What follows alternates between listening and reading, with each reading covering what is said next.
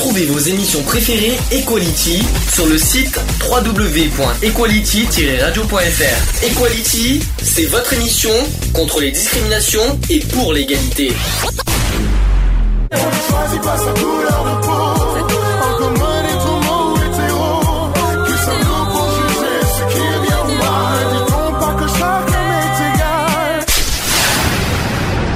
L'union fait la force. Equality. C'est le sujet du jour. Burnout. Est-ce que ça parle à quelqu'un le sujet de burnout? Oh oui, oh oui. Charlotte qui voilà qui euh, a voulu qu'on fasse excep- exceptionnellement l'émission aujourd'hui, voilà, il tenait parce qu'elle elle connaît bien euh, le sujet du burnout et elle va nous dire pourquoi. Bien sûr. Pourquoi? T'as tu l'as vécu? J'en suis en plein dedans. En ce moment? Euh, bah depuis le depuis le mois de depuis le mois d'août en fait euh, le, le souci de santé que j'ai eu euh, ma fracture euh, s'était diagnostiquée il y a pas très longtemps c'est un burn-out Le burnout, c'est pas c'est pas le quand on a trop un trop plein de stress normalement? bah j'ai aussi c'est trop plein de stress c'est un trop plein de tout et après ça répercute pas on va en discuter plus plus longuement et en fait ça te ça répercute sur toi-même Mhm. c'est euh, une souffrance physique t'as une souffrance morale et après bah la souffrance physique reprend le dessus et, euh, et le corps euh, le corps te, te parle d'une autre d'une manière. Qui euh, connaît le burnout? Est-ce que vous voulez que d'abord que j'explique? Comme ça ça peut essayer de oui de- ça peut être bien. Voilà, donc- Donc on part déjà d'un on appelle ça un syndrome, c'est le syndrome du burn-out. On appelle ça aussi syndrome d'épuisement professionnel. Pour ceux qui savent pas. Donc c'est un terme générique désignant un état de fatigue émotionnelle, mentale et physique caractérisé par un manque de motivation et de performance après des mois ou voire des années de surmenage et de surenchère. Donc c'est un cercle vicieux si vous préférez. Burn-out ou alors en deux mots burn out en anglais. Euh, donc, ou alors, si vous préférez, euh, syndrome burn-out ou épuisement professionnel, on appelle tout simplement syndrome d'épuisement professionnel. Donc, ça désigne la même chose, quoi qu'il en soit. Donc, euh, les gens qui s'engagent et pour lesquels des bons résultats sont importants et qui sont très consciencieux euh, dans leurs activités sont particulièrement menacés. D'accord, ça c'est un petit peu un petit syndrome de burn-out, à moins que ça soit une allumette derrière, je ne sais pas. je sais pas ce que c'était derrière. Donc en principe, chacun peut être victime de burn-out. En principe, hein. c'est-à-dire pas uniquement ceux exerçant une profession, mais aussi les femmes de ménage, les chômeurs, les retraités ou les élèves, entre autres, puisque la recherche est focalisée sur des groupes de métiers déterminés. La plupart des descriptions et analyses sont relatées à la population ouvrière. Donc en France, je vais des chiffres en France, sachez que quasiment 2 salariés sur 10, soit 17% pour être exact, se disent potentiellement en situation de burn-out. Et sachez que plus de 3 euh, salariés sur 10, soit 31%, disent être confrontés à ce problème dans leur, euh, dans leur entourage professionnel. Sachez aussi que l'estimation du coût social du stress professionnel est de 2 à 3, mi- à 3 milliards d'euros. Ça, par contre, ça, ça paraît étonnant, mais c'est vrai. Soit une somme qui représente 10 à 20% des dépenses imputables aux accidents du travail et aux maladies professionnelles de la sécurité sociale. Autre chose, c'est qu'un gros tiers de salariés français estimaient que le, travail nuisait de plus en plus gravement à la, à la vie amoureuse et que 7% d'entre eux euh, y voyaient pour un motif de rupture. Alors, si ça vous parle, vous me, vous me dites de suite. Hein. Donc, dans ce genre de comptes, cependant, ne sont pas encore pris en compte euh, les ultérieurs coûts secondaires sociaux, donc les divorces, par exemple, les anomalies euh, comportementaux d'enfants, qui peuvent s'accumuler dans le milieu familial des victimes de burn-out. La fréquence d'apparition euh, dans certains secteurs professionnels, comme par exemple les dirigeants, les conseillers d'entreprise, les entrepreneurs, les enseignants, les assistants sociaux, le personnel soignant, etc., etc., et également les employés de prison aussi, on peut les, on peut les citer. Euh, donc déterminant pour euh, l'apparition d'un syndrome de burn-out n'est pas euh, le nombre d'heures de la semaine de travail ou la nature des tâches, mais des interactions complexes entre conditions de travail et, prémices individuelles qui mènent à l'exposition au stress prolongé et, fin, et enfin aussi à l'épuisement et à aussi à la prostration. Donc le syndrome de burn-out ne devrait pas, ne devrait pas être pris à la légère. Les conséquences d'un burn-out peuvent être très graves. Au départ, il y a une légère réduction temporaire de la productivité pour les concernés. Au fur et à mesure, le burn-out peut absolument forcer une retraite anticipée, donc l'inv- l'invalidité, ou même pousser au suicide. Par surcroît, avec euh, gravité euh, croissante dans la progression du burn-out, la probabilité du risque d'être victime d'une dépression ou d'une maladie de dépendance augmente. Enfin, les conséquences d'un burn-out ne se limitent pas seulement à ses victimes et leur milieu social imminent, mais ont aussi des répercussions économiques. Donc, par exemple, l'augmentation des euh, du, de présentéisme ou d'absence, tout simplement, la fluctuation euh, croissante et productivité réduite dans les organisations euh, dans les organisations qui suivent. Vous avez compris ou Mm, est-ce que quelqu'un veut réagir? Moi, je dirais qu'en fait, le burn-out aussi, ça dépend aussi par rapport au, au métier qu'on fait, euh, surtout quand ils sont répétitifs. Euh, je vois par exemple dans les euh, dans les hôpitaux et tout ça, parce qu'on est souvent confronté au, au stress euh, à cause des, je veux pas dire à cause des patients, mais euh, la surcharge de travail qu'on a en fait. Ah parce que bon, parce que tu m'aurais dit euh, euh, à cause des patients, ça m'aurait surpris parce que sachant qu'on connaît les risques en- dans des, des Parce que- métiers en ce que je quelque sorte. À cause des patients, c'est en fait parce que les euh, parce que ça dépend des personnes qu'on a. Quand on parle de personnes lourdes, euh, des cas qui sont extrêmes, en euh, qui sont au niveau euh, mentalement et moralement euh, épuisants à s'occuper. Je suis en train de m'imaginer. Alors, je fais un exemple à la, à- vraiment bateau. Hein. Par exemple, une caissière qui doit Ouais. supporter toute une journée la- les crises des clients, des passages en caisse, etc. Ça doit pas être facile pour les euh, pour les caissières parce qu'en plus, euh, c'est elle qui supporte les euh, les incompétences des autres. Moi, je trouve ça un peu Ouais. un, un peu dégueulasse. Bah elle, elle peut faire un burn-out à cause euh, à cause des, euh, des des clients qu'elle a. Euh, si elle a beaucoup de clients qui sont de très très mauvaise humeur, qui l'insultent et tout ça, Mhm. ça peut lui répercuter un stress euh, constamment et elle peut faire un burn-out. Après, c'est pas uniquement avec le client, ça peut être aussi avec son responsable ou Mhm. ses collègues. Tout à fait. Donc toi, personnellement, Charlotte, tu as vécu ça? Oui. dans ton milieu dans le milieu de travail actuel, hein? Ouais.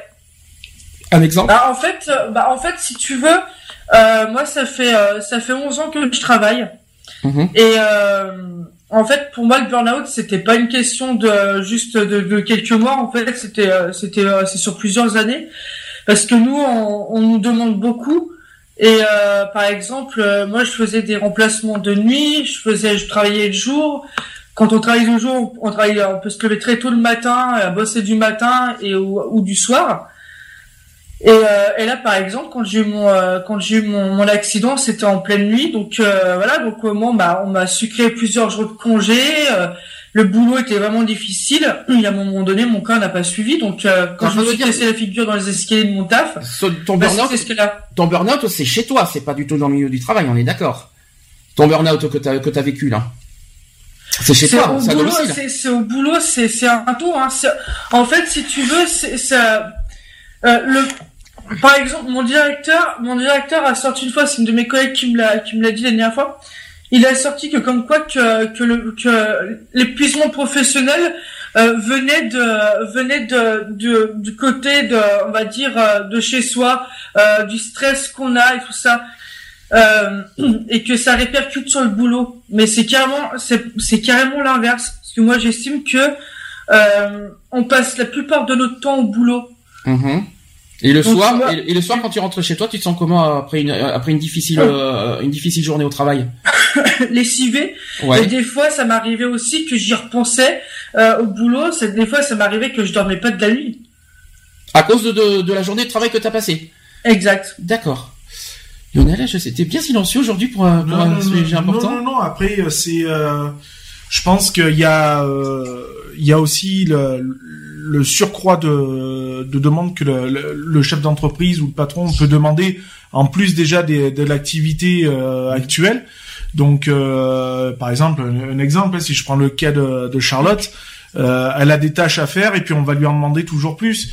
Et il arrive un moment donné, ben, Je- euh, tu ne je peux donner je, je vais donner un exemple qui est très simple. C'est par exemple quand nous, on a une personne qui décède. Euh, normalement, on a du temps pour vider la chambre et nous, il faut qu'on la fasse dans la journée. Et dans la journée, il faut que la chambre soit désinfectée pour qu'une deuxième personne arrive. Ce qui est difficile, Voilà. ce qui est difficile par exemple pour vous, c'est que qu'on vous presse à faire des, des tâches, on va dire, et ça, ça c'est, ça Voilà. c'est, euh, On c'est nous pareil, presse- c'est- une question de à faire des rendement. tâches, par exemple, quand À l'hôtellerie, qui par sont, exemple, euh, c'est une question de rendement. Pour un an, ils ne sont pas remplacés. Euh, moi, c'était, ça m'est arrivé, bah, euh, après le, après notre, le départ de Paris, euh, quand je suis rentré de vacances, on m'a annoncé déjà que j'avais déjà un jour de congé alors que j'en avais que deux dans la semaine parce que je bossais euh, toute la semaine. Et, euh, pour me dire qu'en fait j'ai un jour de congé qui était supprimé parce que j'ai un de mes collègues qui s'était fait suspendre D'accord. et qu'il fallait le, le remplacer. Donc quand t'apprends ça, bah voilà. Et puis euh, après, bah t'as tes soucis de chez toi, t'as tes, t'as tes soucis personnels. Et en fait, il faut faire attention que les soucis personnels n'empiètrent pas sur ton boulot. Et des fois, c'est dur, quoi. C'est ça. C'est souvent ce qu'on dit. C'est, euh, enfin, moi j'ai souvent entendu ça dans plusieurs entreprises euh, à une certaine époque, euh, quand je travaillais assez régulièrement. Euh, on me disait toujours, ouais, euh, parce que bon, euh, tu peux pas être tous les jours à 100% non plus. Et on te dit, bah écoute, tes problèmes, tu les laisses sur le parking. Et quand tu es dans l'entreprise, c'est l'entreprise. Et tes problèmes personnels n'ont rien à faire dans l'entreprise. Mhm. Le seul problème, c'est comme dit Charlotte, c'est plus facile à dire qu'à faire. Il y a Mhm. des fois où ben on, on peut pas, on, on peut pas gérer.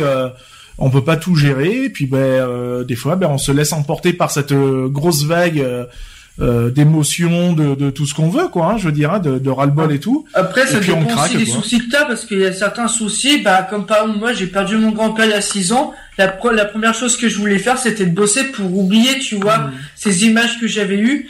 Euh, donc, du coup, voilà, donc, j'ai euh, me réfugier au boulot. Après, quand t'as certains soucis, bah, tu peux pas les laisser, comme tu dis, Lionel, euh, sur, la, euh, au, au- sur le parking et te les reprendre derrière, quoi. Vois, ça. de, de penser au boulot, quoi. C'est pas possible. J'ai jamais considéré ça comme un burn-out parce que moi j'ai vécu une situation euh, dans une entreprise où je travaillais à l'époque. J'étais en relation avec une euh, avec une fille et euh, avec qui euh, ça se passait euh, royal, hein, je veux dire. hein, et donc euh, je bossais, elle, elle faisait sa formation juste à côté de mon boulot et tout. Et puis un jour on s'est séparés, donc on vivait encore sous le même toit. Et euh, ben moi j'allais au boulot et euh, et puis ça passait pas quoi. Je veux dire le, le fait de savoir qu'il y avait cette rupture et que je tenais à elle et tout. Et ben, j'ai fini. Enfin pour moi j'ai plus pris ça pour une dépression, donc chose qui n'est pas la même chose. Mais euh, ça a vachement pris un, un gros impact sur mon boulot parce que euh, j'ai été licencié euh, par rapport à ça quoi. Parce que bah déjà je me présentais plus au boulot, j'allais plus bosser, voilà quoi. Et puis à chaque Oui, fois que bah j'allais bo- bosser, j'étais constamment en pleurs quoi en fait. J'arrêtais pas de pleurer quoi. Après moi, après moi, le, ce qu'il faut bien comprendre aussi par rapport à, mon- à ma fracture, c'est que bah moi, on, me demandait tellement beaucoup. Après, bon, il y a aussi les problèmes euh, au niveau associatif et au niveau personnel. Euh, qu'à un moment donné, mon corps n'a pas du tout suivi, mais Donc, le, le fait plus gros, on va dire, c'était le, au plus gros, c'était le boulot, quoi. Tu cumules Parce qu'on me demandait beaucoup. Euh, Donc en gros, c'est le cumul. euh, on peut cumuler euh, le problème personnel, les problèmes associatifs, bah, les problèmes ouais, professionnels, tout, et, c'est euh, et, et c'est ce qui. euh, le, faire, hein. Ça y joue franchement les, les problèmes personnels. Franchement, ça y joue sur le, le burn-out ou pas? Ah oui. Ça peut avoir un impact. Pas tous les problèmes personnels, mais euh, ça peut avoir un impact. D'accord. Ça, Ça dépend dépend quel, le, le, le, le- quel degré de, de- du problème personnel que tu Un as. divorce par exemple, non, vous savez pas. Perte de, de, quelqu'un- de quelqu'un de cher. Faire quelqu'un, ouais, quelqu'un de cher, Ouais. euh, après, Ça peut bah, influencer euh, au travail, le stress, au tra- le stress, je suis pas sûr, mais par contre le, Bah, La motivation, la, la euh, motivation, la qualité de travail aussi, puisque Oui, voilà. forcément elle est touchée. Euh, voilà, enfin quand on prend euh, les, les cas de burn-out qu'il y a eu, euh, par exemple à l'entreprise France Télécom, oui, euh, Ah bah oui. via, via une surcharge de travail, parce que le- on en demandait toujours plus aux, euh, aux employés. Bon ben les, les gars, euh, déjà ils, ils bossent dans euh, dans des box de 2 mètres carrés sur deux. Euh, ils sont en milieu clos, on, leur demande plus que de raison, donc ils font leurs 8 heures de, taf et puis on leur en demande en 8 heures, c'est limite s'il faut pas faire trois journées en une. Donc il arrive à un moment donné, ben euh, et puis quand t'as ton patron qui est derrière et qui te dit oh euh, tes, tes chiffres ils sont pas bons, euh, faut que tu remontes la barre et tout parce que euh, voilà, ben il arrive un moment donné où tu peux plus suivre quoi je veux Tu dire. vois, hier, hier, par exemple, je discutais avec une, avec une amie hier, hier soir, parce que bon, j'étais en soirée pour le, pour le, le forum des associations, et on discutait justement de ça. Et euh, je l'avais dit qu'elle était pas très bien, tu vois, et elle me dit, bah, je suis épuisée par mon boulot et tout. Et elle me dit, tu vois, depuis toute la semaine, on n'arrête pas de voir les ambulances, parce qu'il y a beaucoup de gens, ils sont tous sous pression à son travail, et que t'en as plein qui font des malaises. oui. Bizarrement, tu vois. C'est ça. Enfin, justement, c'est peut-être le, trop plein de stress et les, tensions. Enfin, Ah c'est bah, ça qu'il y a, qui peuvent euh, malheureusement. Pas trop, euh, qu'on te demande trop, euh, les, patrons sont derrière toi, et voilà, qui te demandent de tout le temps de bosser, de bosser, de bosser, de bosser. Et, euh, Ouais, mais ça c'est ça c'est le problème justement où on en revient un peu un petit peu sur euh, sur les embauches tout ça.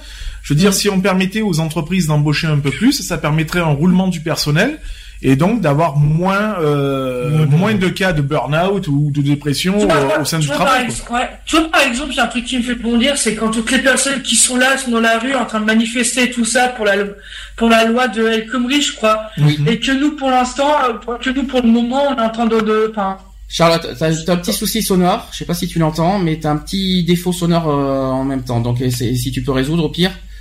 Tu m'entends Là, tu m'entendez bien, là, ça euh, Ça sature un peu, malheureusement. Donc, ce que je peux faire, à la limite, euh, garde tout ça, essaie de résoudre le problème ouais. micro.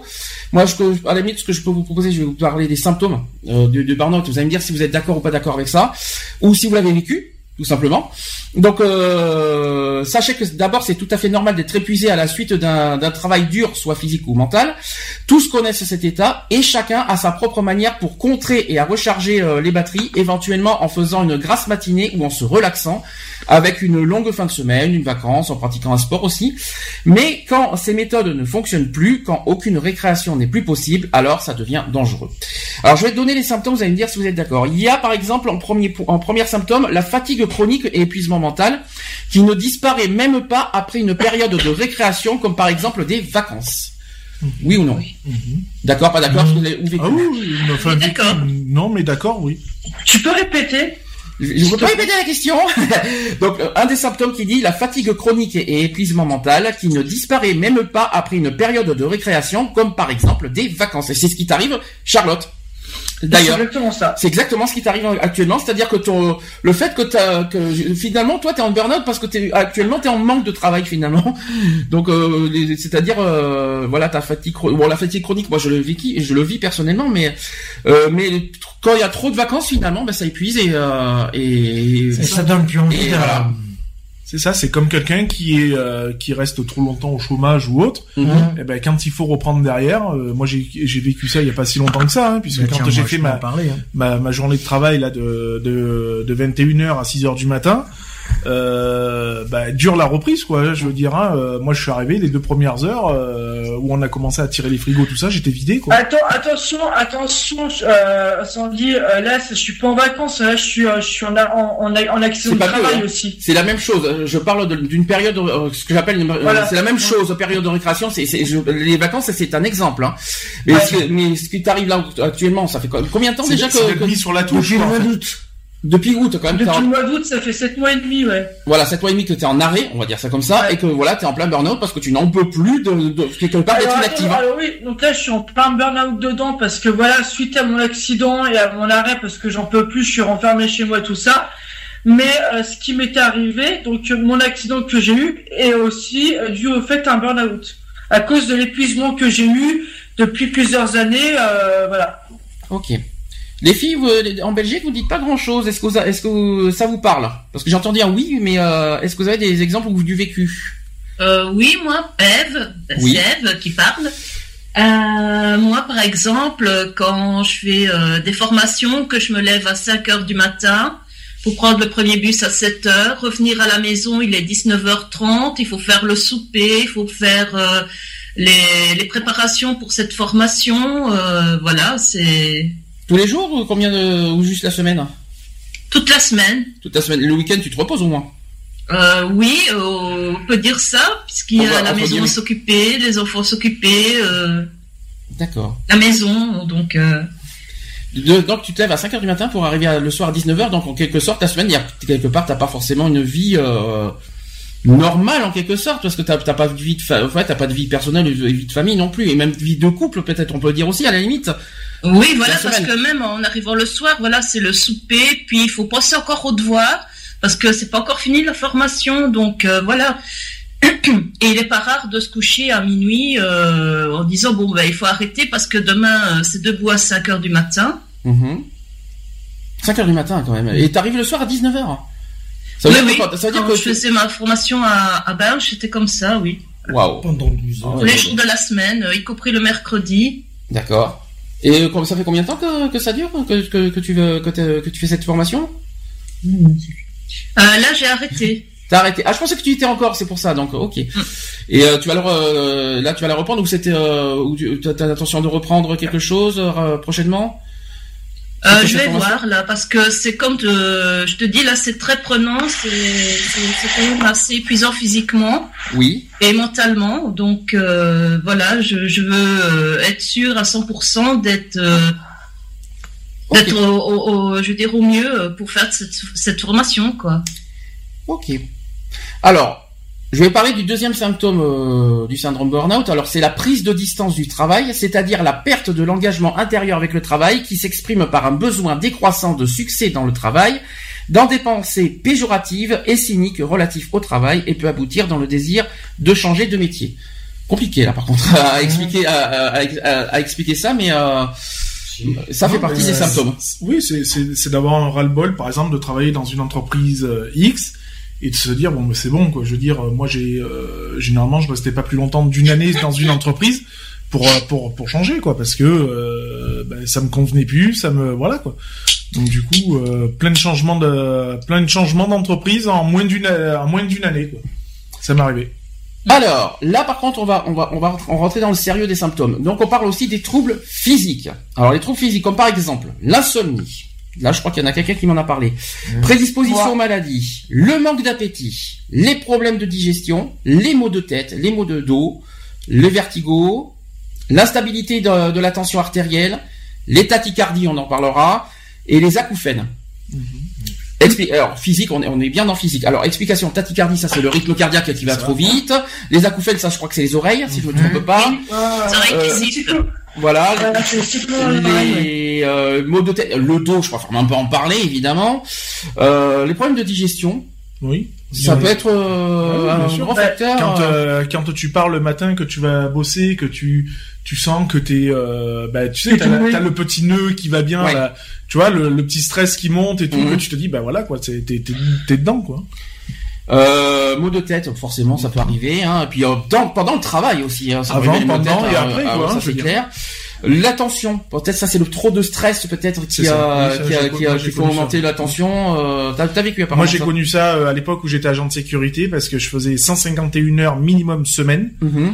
euh, donc euh, très peu de jours de repos et euh, beaucoup d'adr- d'adrénaline donc euh, le, le rythme cardiaque toujours euh, en mode sur euh, surcharge Mhm. parce que bah voilà il faut répondre à des à, des, à des événements qui font que bah, il va falloir maîtriser des personnes ou alors on va travailler dans un milieu qui est un petit peu hostile donc euh, du coup voilà quoi l'adrénaline après elle fait le reste et puis c'est le c'est tout ce qui est cardio qui prend quoi Ouais, bah ça, je connais ça, euh, Lionel. Mhm. Est-ce que faisais, euh, la mécanique la journée et le soir, euh, agent de sécurité en boîte de nuit. euh, c'est ça J'avais ma tension la journée à 17, quoi. ouais c'est ça 17 Mhm. ah, pour une Ouais. femme, c'est, c'est beaucoup. Hein, c'est ouais non mais énorme, même, même pour euh, moi euh, 17 c'était une une tension que j'avais euh, pour moi c'était Bah, écoute, normal il y a une semaine, tu m'as encore fait 16. Alors, Ouais, non, mais euh, pour- pour moi, c'est pour moi à l'époque où j'étais agent de sécurité, c'était une tension normale. Quand j'allais voir le to be, il me disait "Mais mon Dieu, vous êtes trop." Ben non, c'est normal.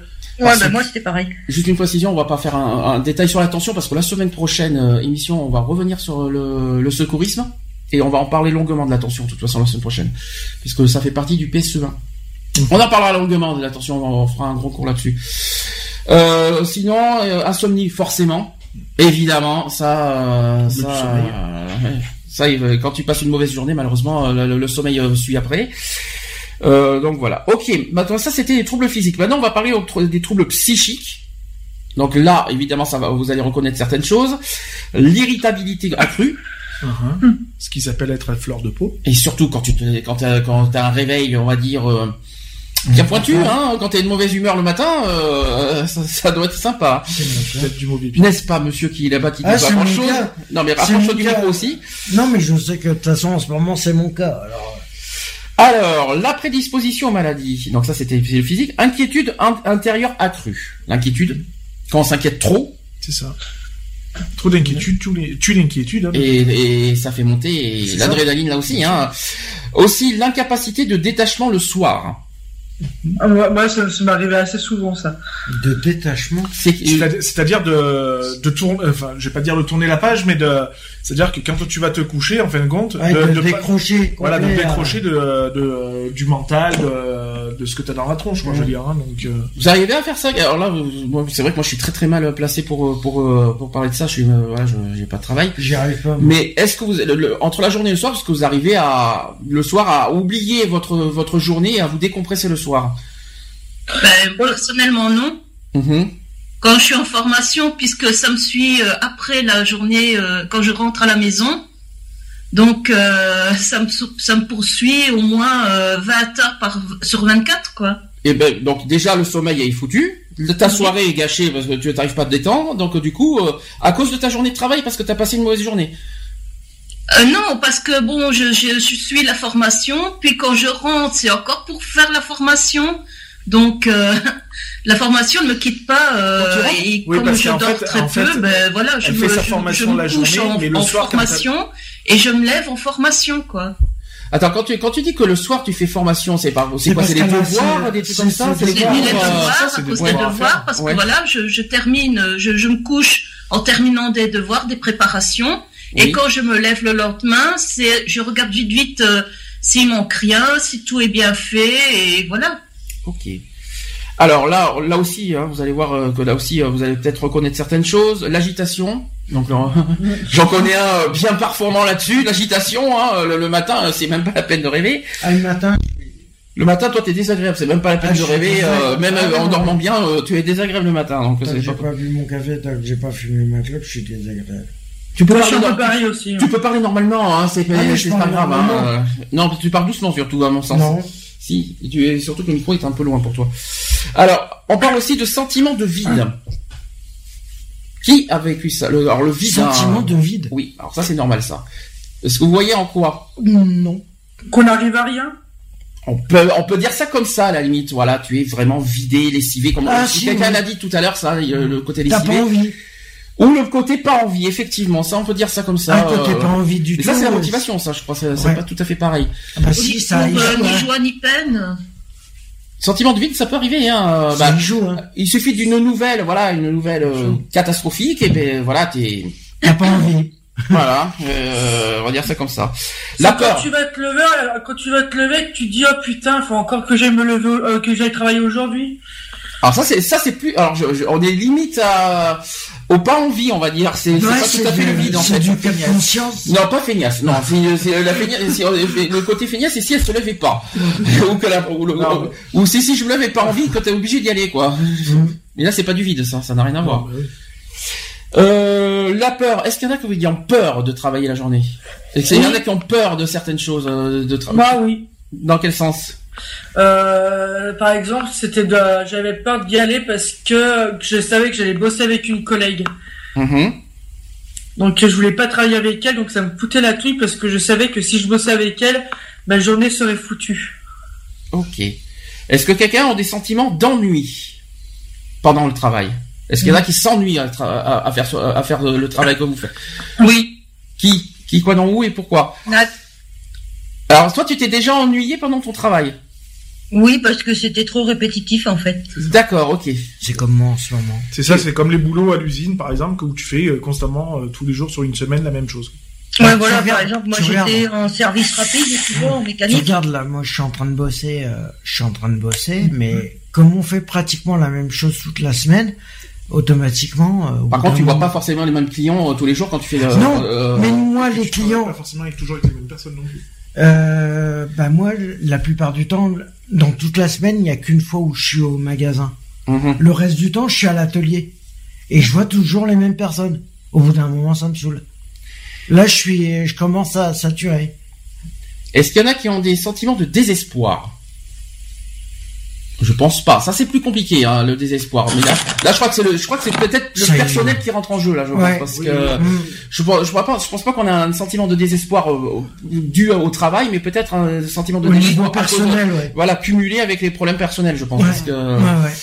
la résignation. Le désespoir à ce moment-là, c'est quand tu te dis ouais que quand tu, tu penses qu'il y a un truc qui euh, euh, comment dire, euh, tu n'arrives à rien, tu, tu, C'est ça. tu crois qu'il y a rien qui va se passer quoi. Mm. C'est ça. Oui, ou alors la moindre chose que tu fais, ça, ça va pas, quoi. C'est, Ouais, ça voilà, tourne pas dans le sens où tu voudrais que ça, ça, tourne, et puis, euh, voilà, quoi. Est-ce qu'il y en a qui ont des sentiments de résignation? Non. Non. Résignation quand ça. Résignation. On est dans le trouble psychique de toute façon au niveau de- du syndrome. Frustration. Est-ce qu'il y en a qui sont frustrés?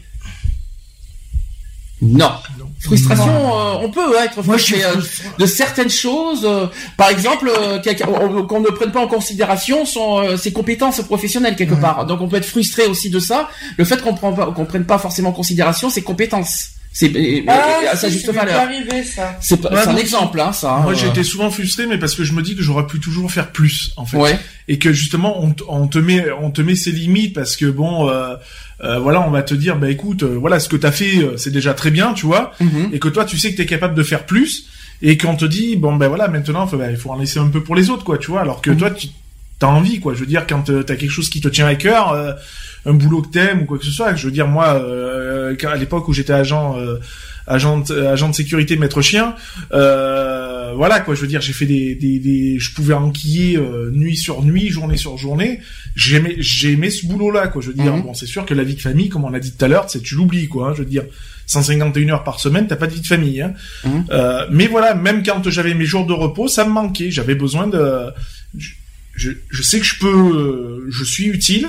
Je sais que mon boulot est reconnu puisque euh, sinon on, on me donnerait pas euh, plus de responsabilités que ça ou quoi que ce soit. Ouais, mais justement, Et du coup- c'est l'inverse, Ouais, mais moi ça, ouais, mais moi ça me frustre de me dire putain, mais je, je peux faire mieux et on me met ces barrières pour me freiner quoi. C'est ça. Alors que justement, euh, tu peux apporter plus, quoi. Je veux dire, Mm. c'est comme une entreprise là où j'ai travaillé, où j'ai été licencié avant d'arriver sur Sisteron. Euh, je suis arrivé dans cette entreprise-là, euh, une petite scope donc euh, régionale, et euh, on m'a dit tiens, euh, qu'est-ce qui, euh, d'après toi, euh, c'est quoi les points noirs dans l'entreprise? Donc, une fois que j'ai fait le tour de, puisque j'étais en logistique, euh, j'ai dit bah ouais, mais les zones de stockage c'est trop petit, patin couffin, nanana. Donc j'ai donné les, les solutions pour euh, pour agrandir, pour mieux travailler tout ça. Et je sentais que je pouvais faire plus. Et c'est à ce moment-là qu'on m'a qu'on m'a coupé les bras et on m'a dit ben c'est stop quoi. Autre point, est-ce que c'est- parfois dans vos, dans vos travaux, vous sentez, vous êtes senti inutile? Oui. Alors, en quoi? Bah parce qu'on me donnait du boulot qui euh, n'avait rien à voir avec euh, que moi aussi, avec ma formation aussi, mais euh, le souci c'est qu'on me faisait faire des trucs d'apprenti alors que j'ai un bac pro quoi. Alors, c'est-à-dire que te- on te sous quelque part. Euh... Mince. sous-évalué. Ouais, c'est ça, on va dire ça comme. Alors, Ouais, mais là on parle d'inutilité, c'est-à-dire euh, quand on se sent inutile. Alors, c'est compliqué, Alors, hein. Moi, ça m'est arrivé, ça m'est arrivé dans des, dans des entreprises comme quand je travaillais en intérim, par exemple, où on te, donc on te dit voilà, euh, euh, demain on a une mission pour vous, faut aller là-bas et tout ça. Et quand t'arrives, en fin de compte, les mecs ont déjà tout fait, et du coup, ben, Tu fais t'es là et tu te dis mais je suis venu pourquoi quoi, puisque Ouais. tout est fait, donc euh, je suis venu pourquoi faire? C'est le ressenti que j'ai en ce moment.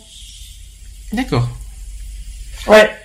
Parce que moi, je reprends le, je reprends mon travail euh, euh, la semaine prochaine, donc c'est confirmé, donc jeudi prochain. Et euh, moi, je suis en mi-temps thérapeutique et en fait, euh, j'ai des, euh, des grosses re- restrictions, donc euh, je peux pas porter, je peux, en gros, je peux rien faire. Et, euh, et je suis obligé d'être suivi par euh, par une de mes collègues. C'est ce que je disais euh, la dernière fois et en fait, j'ai l'impression je vais je vais être un boulet quoi, plus qu'autre chose. Alors, le, cinq, le cinquième symptôme, et là je vais viser une personne en particulier. Roulement tambour, vous allez comprendre quand je vais vous dire les, les symptômes. Donc on parle de performance cognitive restreinte, on est d'accord. Donc comme par exemple difficulté de concentration, prise de décision, doute sur soi-même, prise de conscience du manque de performance. Je ne vise pas tout ça ira. Et tu peux en parler si à la limite pour, euh, Ah mais pour en bien ce moment, placer. de toute façon, euh, en ce moment, euh, je peux te dire, à l'heure actuelle, euh, comme j'ai vu la, la responsable euh, jeudi dernier, la sous-directrice, je l'ai vue jeudi dernier, elle me dit qu'elle me reconduisait pas mon contrat. Alors ça, ça, ça, ça, c'est une autre, ça c'est une autre question. Quand- Par rapport à mon incapacité de point, travail. à quel point on peut douter de soi-même au niveau de son travail déjà d'une. Parce qu'on n'a pas confiance en soi. Voilà, ça, c'est- est-ce que est-ce que c'est le fait qu'on n'a pas confiance en soi ou c'est parce que les autres te finalement te rabaissent pour pas avoir C'est confiance? pas- non, c'est parce qu'on n'a pas confiance en soi. Je veux dire, euh, on- les gens avec qui tu vas travailler, euh, de toute façon, il y a une confiance mutuelle qui se fait. Mhm. Maintenant, faut que toi aussi, tu aies un minimum, un minimum de confiance en, en toi. Euh, moi, ça m'arrivait de douter sur plein de boulot, quoi. Je veux Mhm. dire, me mais dire, ce me dire non, je vais pas y arriver. Et puis, et tu vois tes collègues qui sont là, ils- tu sais, ils te, ils te font, ils te font, euh, ils te font transparaître que tu peux y arriver.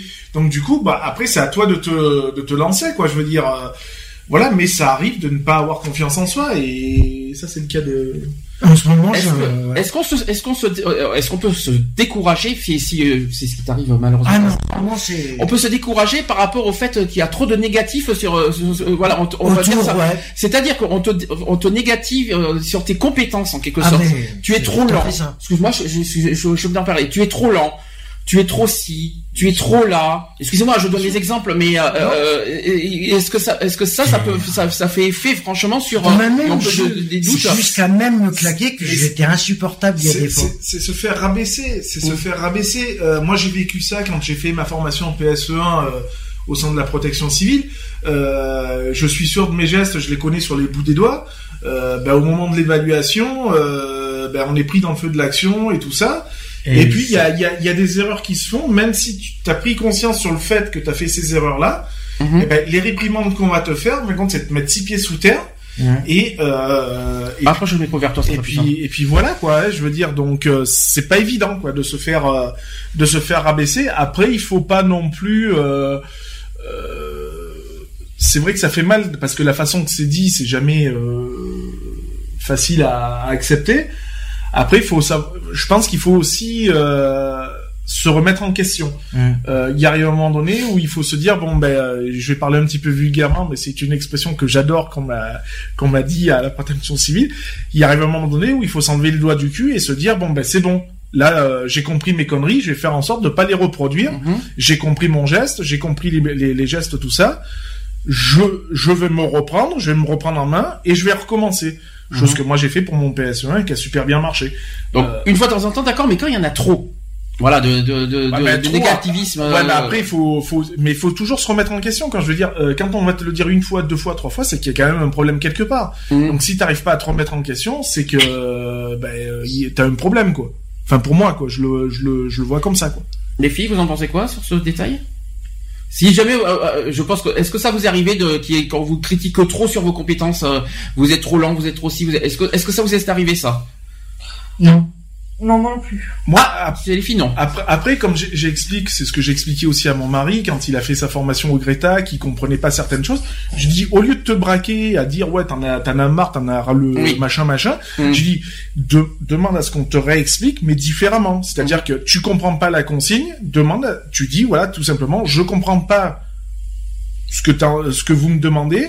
Euh, expliquez-moi le différemment, Mhm. avec des mots peut-être plus simples, avec une manière plus simple. On n'est pas tous euh, non plus à avoir un cerveau d'Einstein. Euh, je veux dire, on- il y a, il y a certaines choses qu'on peut euh, peut-être pas forcément comprendre, même quand on va te l'expliquer ou quoi que ce soit. Mhm. Dire, bah, excuse-moi, j'ai pas compris. Euh, quitte même à faire à, à redemander à ce qu'on te, te repose la, la question, quoi. Je veux dire, ou, ou le ou l'exercice ou la tâche que tu as à faire, quoi. Je veux dire. C'est aussi une façon de se de se de se de, de se faire confiance, quoi. De dire, bah écoute, voilà, déjà t'es honnête envers toi-même. Excusez-moi, j'ai pas compris ce que vous m'avez dit. Vous pouvez me, réexpliquer. Il n'y a pas de honte à se faire réexpliquer et ça te permet aussi de, dire, de faire voir à l'em- à l'employeur, par exemple, que ben ouais, en effet, euh, ok, t'as peut-être pas compris parce que peut-être que lui aussi t'a mal expliqué ou que pour lui ça paraît simple, mais pas forcément pour toi parce qu'on n'a pas tous la même façon de comprendre les choses. Alors, autre, symptôme possible, c'est on parle, aussi de changement de comportement. C'est-à-dire, on va, je vais donner un exemple, un repli sur soi-même, l'hyperactivité, la consommation de substances à haut risque de dépendance, le délassement des activités récréatives. Ça vous parle ou pas ça? Forcément les substances, la drogue évidemment qui, vous savez que quand on prend de la drogue, eh ben ça, ça casse un petit peu le, les rythmes et le- les concentrations, euh, tout ce que vous voulez au niveau professionnel. Euh, le repli sur soi-même. Alors ça, je pense que c'est le côté, euh, voilà, euh, trop dégoûté de je sais pas quoi. Le repli sur soi-même, en quel, dans- ça vous est arrivé ou pas? Toi, oui, je le sais, mais. euh, Ouais, bah, moi, ça me... Moi, ça arrivé aussi. Après, c'était moi dans, dans le sens où, en fait où euh, je voulais faire une formation et euh, qu'on m'a dit que j'étais pas assez mature pour ça, donc je me suis carrément replié sur moi-même en me disant qu'ils avaient raison. Ah bon, du coup, euh, ok. C'est ça. Hyperactivité, vous savez ce que c'est L'hyperactivité, Oui. c'est une maladie, hein, ça au passage, hein, pour ceux qui savent pas. C'est quand on est justement trop, euh, voilà, Ouais, trop regarde, actif, les- on est les- trop, euh, Trop speed ouais, Voilà, speed aussi, c'est hein, ça, en sorte. Comme un Jack Russell, quoi. Oui, un petit peu. On peut, on peut dire ça comme ça. Je sais pas si c'est un bon exemple le Jack Russell, mais c'est, on peut dire ça comme ça. Euh, Bah, tu lui enlèves la pile, hein. les drogues. on va pas faire, on va pas refaire de la prévention, mais euh, mais bon, soyons logiques quand même. Prendre de la drogue pendant le, pendant le travail, fumer du cannabis pendant le travail. Incompatible. Euh, ça, je connais. C'est incompatible. qui s'est fait suspendre à mon boulot, c'était pour ce cas-là, donc. euh, C'est incompatible. Et puis même avant et après, hein, même, Ouais, même, puis en, là, même en de toute extra. façon, au euh, niveau comportemental, tu, tu vois bien que ça change et tout ça. euh, euh, pour quelqu'un qui utilise de la drogue au boulot, euh, c'est vraiment un gros, c'est vraiment un gros risque en fait. Il peut faire absolument n'importe quoi parce qu'il se maîtrise plus du tout. C'est ça, et puis te, te, te mettre, enfin, se mettre en danger, mais aussi te mettre en danger. Et euh, mettre en danger les autres, surtout ça, quand tu fais un métier où tu t'occupes des autres. C'est ça. Alors, je vais essayer de récapituler les causes de burn-out. Après, vous allez me dire ce que vous en pensez. Donc, ignorer ou minimiser des symptômes d'épuisement correspondant est pratiquement partie intégrante du tableau clinique. Beaucoup évitent, entre autres, de s'avouer d'être malade de burn-out. Il y a beaucoup de bruit hein, euh, derrière. C'est pas, ça va pas être facile au niveau. Je sais pas si on m'entendra bien au niveau micro après avec le bruit. Donc je répète, beaucoup évitent entre autres de s'avouer d'être malade de burn-out parce qu'ils ont peur de ne pas pouvoir réintégrer leur travail après un traitement ou une thérapie. Dans chaque cas, les agents de, cl- de déclic concret du syndrome de burn-out peuvent être très individuels, mais en général, les scientifiques sont d'accord sur le fait qu'un syndrome de burn-out se forme à la suite d'un stress chronique où deux facteurs agissent mutuellement sur deux niveaux.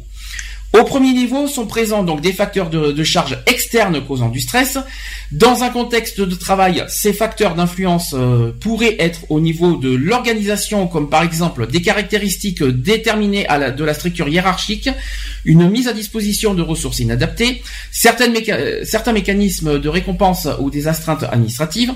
D'ultérieurs agents potentiels ou de stress se trouvent dans le milieu social, c'est-à-dire dans l'interaction avec les collègues ou supérieurs hiérarchiques ou à l'extérieur du contexte professionnel, aussi au sein de la famille ou avec son partenaire.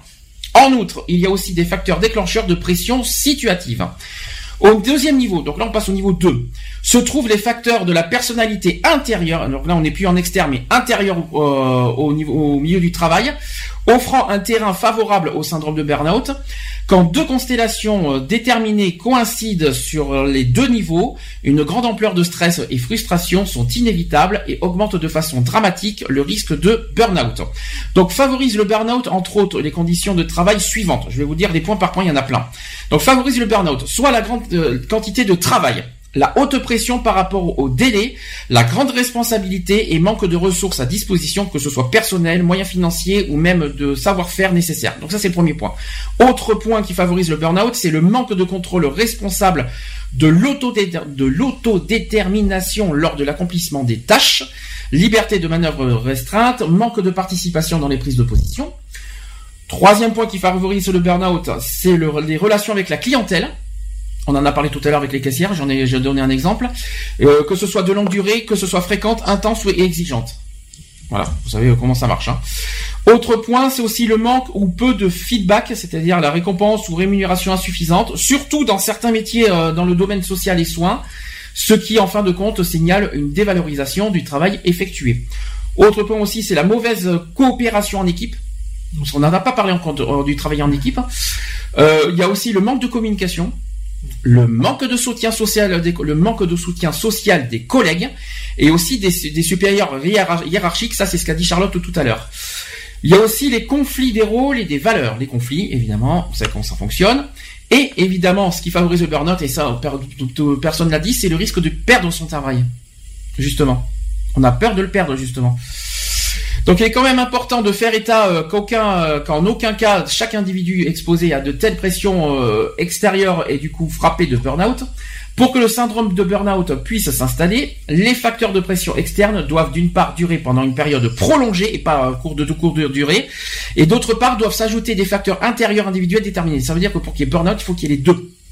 Et dans la durée. Voilà, faut- c'est pas forcément une, so- une soirée qui a un burn-out. Il faut, faut dire, faut être clair. Euh, seulement la suite d'un cocktail explosif, il peut se former et peut mener vers un épuisement total et un fait qui n'est pas impératif. Aussi appartiennent aux facteurs intérieurs caractérisant un- une personnalité qui au début, dans la plupart, se révèle favorisant euh, la carrière et dans le langage populaire et sont nommés des battants, des burners ou high performers. Et appartiennent à ces caractères de personnalité. Typiquement, je vais vous dire lesquels. Euh, Il y a les hautes attentes de performance trop exigeantes à son égard. Je pense que ça va vous parler. L'idéalisme, le perfectionnisme, ainsi qu'accompagné de grandes craintes de défaillance. Il y a autre point aussi les grandes attentes professionnelles et euh, responsables peu réalistes. Par exemple, euh, l'hérésie d'un client en principe coopératif et reconnaissant. Il y a aussi le désir intense d'une reconnaissance concordante avec la performance, on l'a dit tout à l'heure. Il y a aussi la grande ambition et la nécessité de s'affirmer. Associativement, on peut, hein, on peut le dire aussi. La difficulté à dire non. Eh oui, ça aussi on l'a pas dit. La difficulté à dire non ou la peur d'être rejeté aussi. Euh, le désir aussi de satisfaire tout le monde. Donc ça veut dire qu'on peut, euh, on fait des choses euh, qui, n'est pas forcé quelque part pour faire plaisir à son employeur ou ou même à ses collègues, j'en sais rien, mais tout ça pour pas perdre son travail quelque part. Il y a aussi la, donc euh, il y a aussi, comme j'ai dit, la difficulté de dire non par crainte de rejet. Il y a aussi le désir de, euh, de contenter tout le monde aussi. Il y a le manque, le manque de prise de distance à l'égard euh, du travail responsable, donc la, la, suridentifi- la, la suridentification avec son travail. Il y a également la méfiance des autres, quand on connaît pas, c'est logique. Il y a la surestime de soi. Il y a les propres cap- et, euh, et aussi de la surestime de ses propres capacités. Je pense que des fois il y en a, il y en a qui en font trop aussi. Il y a la tendance à longue distance à ignorer les propres besoins et aussi renier la- sa lassitude et son mécontentement et d'ignorer aussi les signaux d'alarme et signalés de son corps. Ça veut dire qu'on en fait trop, euh, sans que le, le corps dit stop, eh ben non, euh, on va au-delà, euh, on, on en fait trop et là aussi euh, burn-out physique. On est d'accord. Avec tout ce que je vous ai dit, est-ce que ça vous parle? Là, on- là, on a rajouté certaines choses qu'on n'a pas encore dit depuis le début. Euh, la difficulté de dire non, par exemple, est-ce que ça vous parle Est-ce que, vous dites, euh, pardon, toi Lionel, je te connais, hein. Euh, je suis obligé de te parler là-dessus. Toi, tu dis toujours oui. Oui, je je sais pas dire non. J'ai euh, pour moi le on peut tout faire. On peut tout faire. Je j'arrive pas j'arrive pas à dire non. Même pour votre service, tu dis pas non. Hein. Non, bah, non parce que voilà, ouais, je peux. Même si je dois me couper en quatre, ben je me couperai en quatre, quoi. Je veux dire, j'ai ce, euh, c'est pas forcément avoir un besoin de dire, euh, ouais, je suis capable de le faire ou machin. C'est parce que voilà, je, euh, je ne conçois pas de laisser des personnes euh, sur la touche, quoi. Mhm. Je veux dire, j'ai trop été moi mis sur la touche pour laisser les autres, euh, voilà quoi. Donc euh, non, Ouais, chez je moi suis ça pareil existe que pas. toi, Lionel. Exemple, C'est- le ça existe pas. un exemple, Charlotte, apparemment aussi, c'est ça? Euh, ouais, bah par exemple, c'est quand des collègues qui n'ont pas le permis et que pour les ramener, bah même si c'est euh, euh, un peu plus loin que chez moi, bah je vais faire un détour pour les ramener ou pour aller les chercher. D'accord. Même si c'est des- vraiment des collègues que je que je n'aime pas forcément, bah je dis tout, bah j'ai toujours dit oui en fait. Mhm. En gros, me considérer un peu comme le taxi à un moment donné. C'est ça. Après, Le petit pigeon de service qui va bien. alors après, Voilà. il y a un autre mot. Je te vois encore. Je suis désolé. La surestime de soi. Alors là. Ah oui. Ah non mais Non, là, ah non mais bien ça là-dessus, Bien sûr. ça là-dessus, euh, Bien c'est sûr, c'est ça d'avoir toujours été euh, euh, mis, je, je le dis, hein, plus bas que terre. Voilà, pour moi, c'est voilà, je je peux, je fais et je suis et je, Ah si tu peux, mais si tu ne peux pas, tu le fais quand même. je le fais quand même et je ferai en sorte d'y arriver de toute façon D'accord. parce que je peux me prouver que euh, l'impossible devient possible. Ouais, mais t'as- tu sais que l'erreur, euh, je suis pas à l'abri d'une erreur. infaillible à ce que je Non, sache. je ne suis pas que ce soit physiquement et aussi dans tes sûr. compétences. Ah, mais après, quand je suis, euh, bah, après, quand je sais que ça dépasse mes compétences, je sais dire non non plus. Ah, je sais, quand même. je sais dire non. Euh, demain, tu vas me dire, tiens, tu peux monter sur le toit, me changer l'antenne. Si c'est, si je suis incapable de le faire, je vais pas le faire. Je vais te dire, écoute, mon gars, euh, je t'aime bien, mais là, je peux pas, quoi. Tu sautes en parachute, mais sans parachute. Voilà, ça te va ça. tu peux le faire Non, je, je pourrais pas le faire.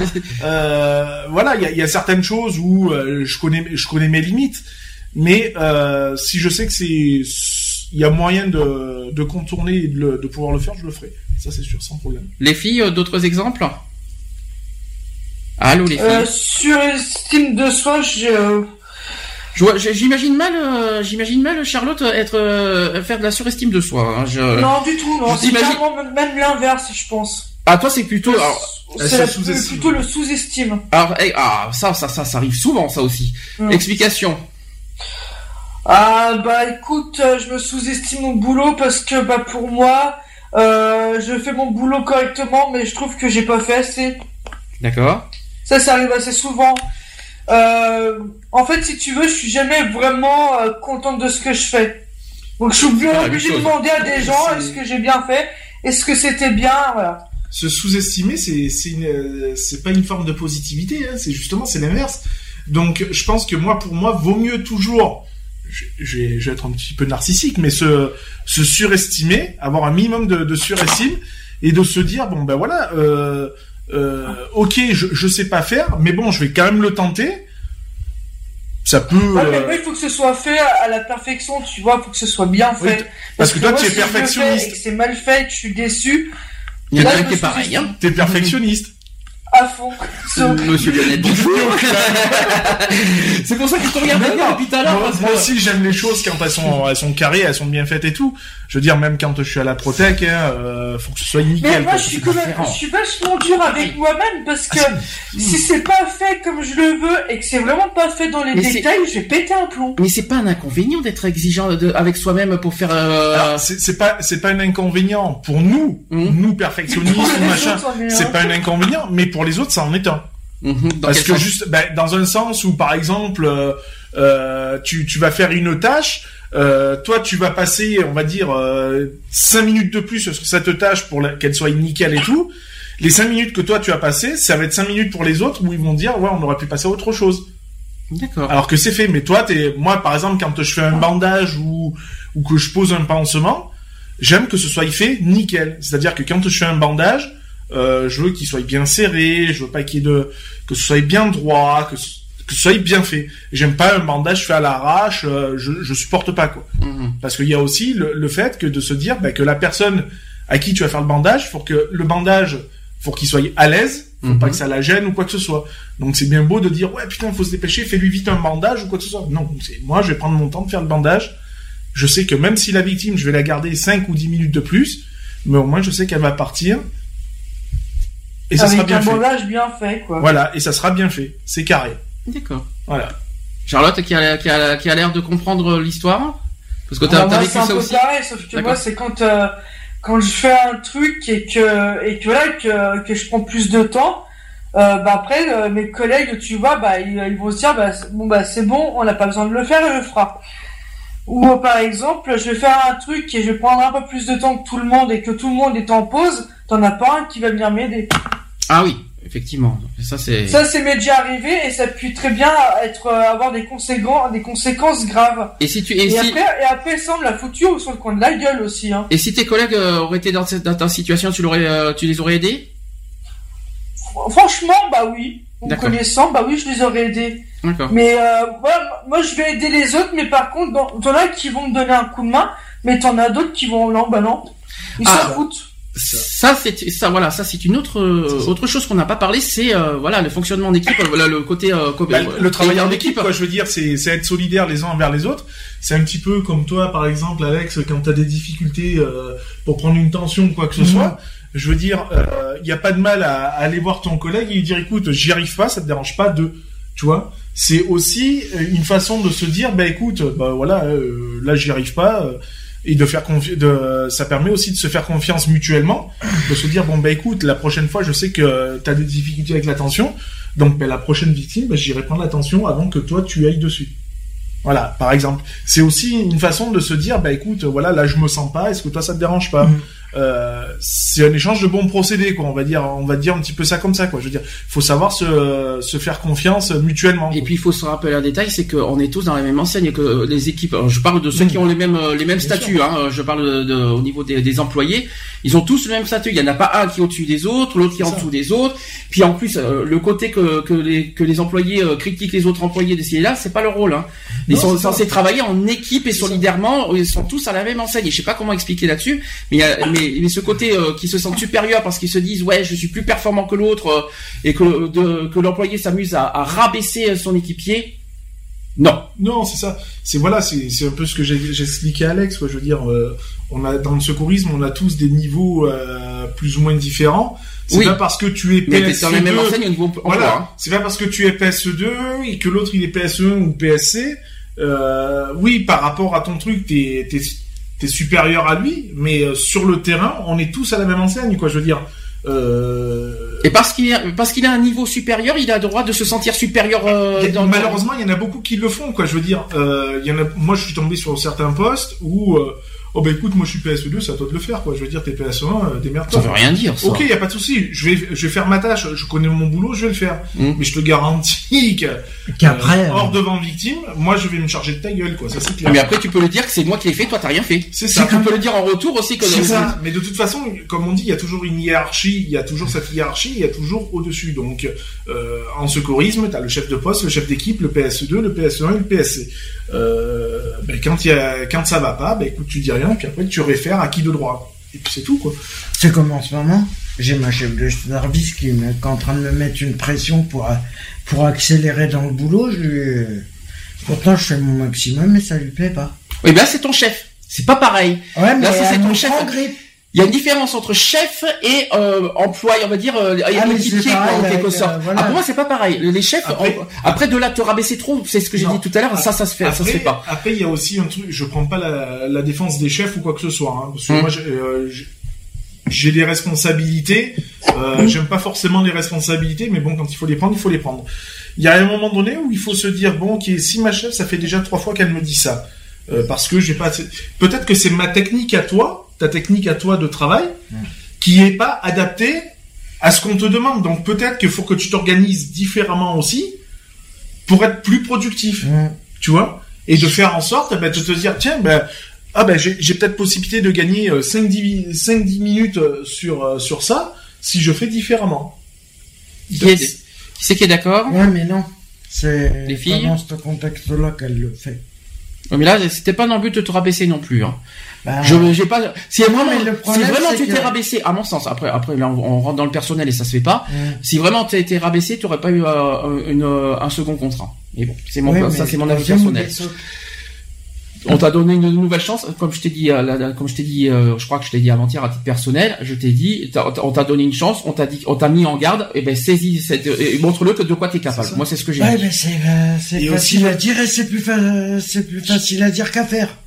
Je t'ai pas dit que c'est facile. Mais après, on verra. Je t'ai pas dit que c'est facile, je t'ai juste dit que, que tu peux le faire. Après, de là être plus rapide, après ça dépend ce qu'on te demande. C'est vrai qu'on n'est pas sur place pour Après, savoir tâches que après, tu fais. si vraiment il te, après, si vraiment il te, il te, il t'arrête ton contrat, il faut aussi que tu acceptes l'échec. C'est ça. Est-ce que, est-ce que franchement vous acceptez les chèques quand vous avez... Euh, moi, j'étais obligé à un moment donné, euh, bah, plusieurs, pour plusieurs situations, bah, c'est bien avant Ouais, le boulot, hein, mais 300 euh, 000 euros, oui. par rapport à, par rapport à, euh, au lycée, par exemple, quand j'ai pas eu mon BEP et tout ça, pas parce que je ne foutais rien, parce que j'ai eu des, des soucis auparavant, euh, il a fallu que j'accepte l'échec pour pouvoir avancer. D'accord, ok. Euh, Moi, chèques de 35 000 euros, oui. Le moi, bar je, je- moi, non, je, je n'accepte pas tu l'as accepté le, les bars Le, le bar, non, je, je l'ai pas accepté, je l'accepte pas encore, quoi, je veux Mm. dire, hein, et je l'accepterai jamais de toute façon. Après, t'as certains degrés d'accepter l'échec. Oui, là, je comprends que par rapport au bar, bah là, en fait, c'est en quelque sorte comme tu fais un deuil de, de, de, par rapport à ton boulot au bar, quoi. C'est ça, et puis c'est c'est surtout de se dire que, euh, hormis ce qui s'est passé, euh, professionnellement parlant, j'ai été irréprochable. Donc, euh, la- les sanctions quoi, qui, avaient, qui ont été prises à ce moment-là, pour moi, ne sont pas... Euh, Valables. Sont, voilà, c'est- Elles sont pas valables. Elles C'est pas sont pas sont- recevables. C'est ouais, pas recevable dans le sens où c'est pas professionnel. voilà. Non, Ça rentre euh, dans le privé et ça doit... Donc voilà, donc l'échec, oui, après, euh, j'arrive pas à faire un truc, bon ben voilà... Tu euh, peux pas dire échec de tes compétences professionnelles Non, parce qu'il n'y a pas eu voilà. d'échec. Après, euh, ça m'est arrivé, hein, de, ben, comme, comme tu l'as dit tout à l'heure, hein, on n'est pas infaillible non plus. Et puis on peut pas tout savoir et tout gérer non plus. Et ben, il y a des choses où que j'ai faites et que ça a été un, un, un bide total, quoi. Mhm. Et bon, ben là, ben, tu te dis, bon ben voilà, euh, euh, il y a une remise en question qui se fait. Et tu te dis, bon ben, je ferai mieux la prochaine fois. Euh, ça sera peut-être pas dans cette entreprise, mais ça sera dans une autre. Euh, et ben, je travaillerai différemment. Je, je m'organiserai différemment. Je veux dire, il faut euh, toute expérience de toute façon est bonne à prendre. Euh, comme tout échec est bon à prendre, hein, euh, c'est en faisant des erreurs qu'on apprend de toute façon. Bien sûr. Et euh, je pense qu'il faut jamais rester sur un échec. Euh, moi, comme je dis, voilà, j'ai j'ai eu ce cet échec avec le bar. Euh, bon, ben, qui me dit pas que euh, à la rentrée, à la rentrée de septembre, j'irai pas travailler dans un autre bar. Et bon, ben, euh, ça se passera différemment, quoi. Je veux dire, parce que je vais me servir de, de certaines choses, ou que ce soit dans une entreprise ou dans une autre. Je veux dire, moi, euh, tous les échecs que j'ai pu avoir ou toutes les erreurs que j'ai pu commettre, euh, je m'en suis toujours servi comme une force et non comme une faiblesse, de toute façon. Alors, est-ce que là on va changer de, sujet? Enfin, c'est quand même le facteur, on va dire euh, numéro un du burn-out, c'est le stress. On est d'accord, qui est quand même le- le- la cause numéro un du burn-out. Alors, d'un point de vue biologique, il y a une réaction de stress à du, qui, a, qui a du sens. Euh, lors de la perception d'une imminente menace, à actionner euh, un mécanisme de réflexe, euh, soit d'attaque ou de fuite, en sécrétant les hormones de stress. Est-ce que vous les connaissez les hormones de stress? Allez-y, il y en a trois. Qui connaît les les, les, les hormones de stress? Il y en a un qui est connu. Cortisol, ça vous parle? Voilà. L'adrénaline, tu l'as dit tout à l'heure, Lionel. Et alors, par contre, celui-là, je le connais pas. Peut-être que vous allez me répondre. La noradrénaline. Non, je connais pas. Alors, je, connais pas. je- c'est la première fois que j'en entends parler. Les de l'adrénaline, je peux le comprendre, mais... euh, Dré- adrénaline, mais noradrénaline, non, je connaissais pas. C'est la première fois que j'en entends parler. Alors tout ça pour ainsi assurer la, pers- euh, la préser- préservation vitale de l'organisme. Alors à quel degré sommes-nous compromis euh, au niveau euh, du stress? C'est-à-dire que cette réaction hormonale se déroule principalement sur deux axes du corps, euh, se différenciant euh, durant leur période d'effet et ainsi dans leur potentiel de nuire de l'organisme. Sur le premier axe, les hormones de stress adrénaline et noradrénaline jouent un rôle important. Et sur la deuxième, le cortisol. Donc ça veut dire que d'un côté l'adrénaline, d'un autre côté le cortisol. Vous avez les deux, bing, voilà, burn-out. Et le stress, je raconte pas.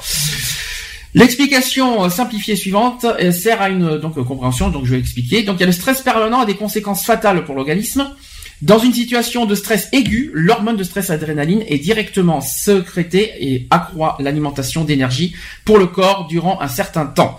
Les organes comme le cœur sont stimulés à travailler davantage avec puissance, pendant que d'autres activités organiques consommant de l'énergie comme celle de l'intestin sont réfrénées.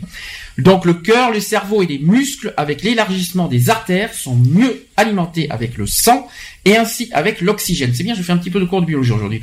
Dans une situation menaçante, nous pouvons réagir avec rapidité accrue et avec puissance augmentée. Ouh, Lyonnais qui me dit euh, beaucoup oui, ça veut oui, dire que oui, parce que bah, moi j'ai vécu l'expérience avec le, le bar de toute façon, où j'ai fait cette, cette journée euh, continue euh, du matin jusqu'à la fermeture le soir, où je me suis retrouvé euh, le soir tout seul et j'ai eu euh, 20, un groupe de 20-30 personnes qui sont arrivées d'un bloc. Et il a fallu gérer ces 20, ces 20 personnes en commande. Donc grosse montée de stress, adrénaline et il faut envoyer quoi. D'accord. Et je trouve que c'est là où on assimile encore mieux quoi. Je veux dire, enfin pour ma part, c'est là où j'ai j'ai encore mieux assimilé. Quoi. Les filles, quelque chose à rajouter ou je continue? Tu peux continuer. Je peux continuer.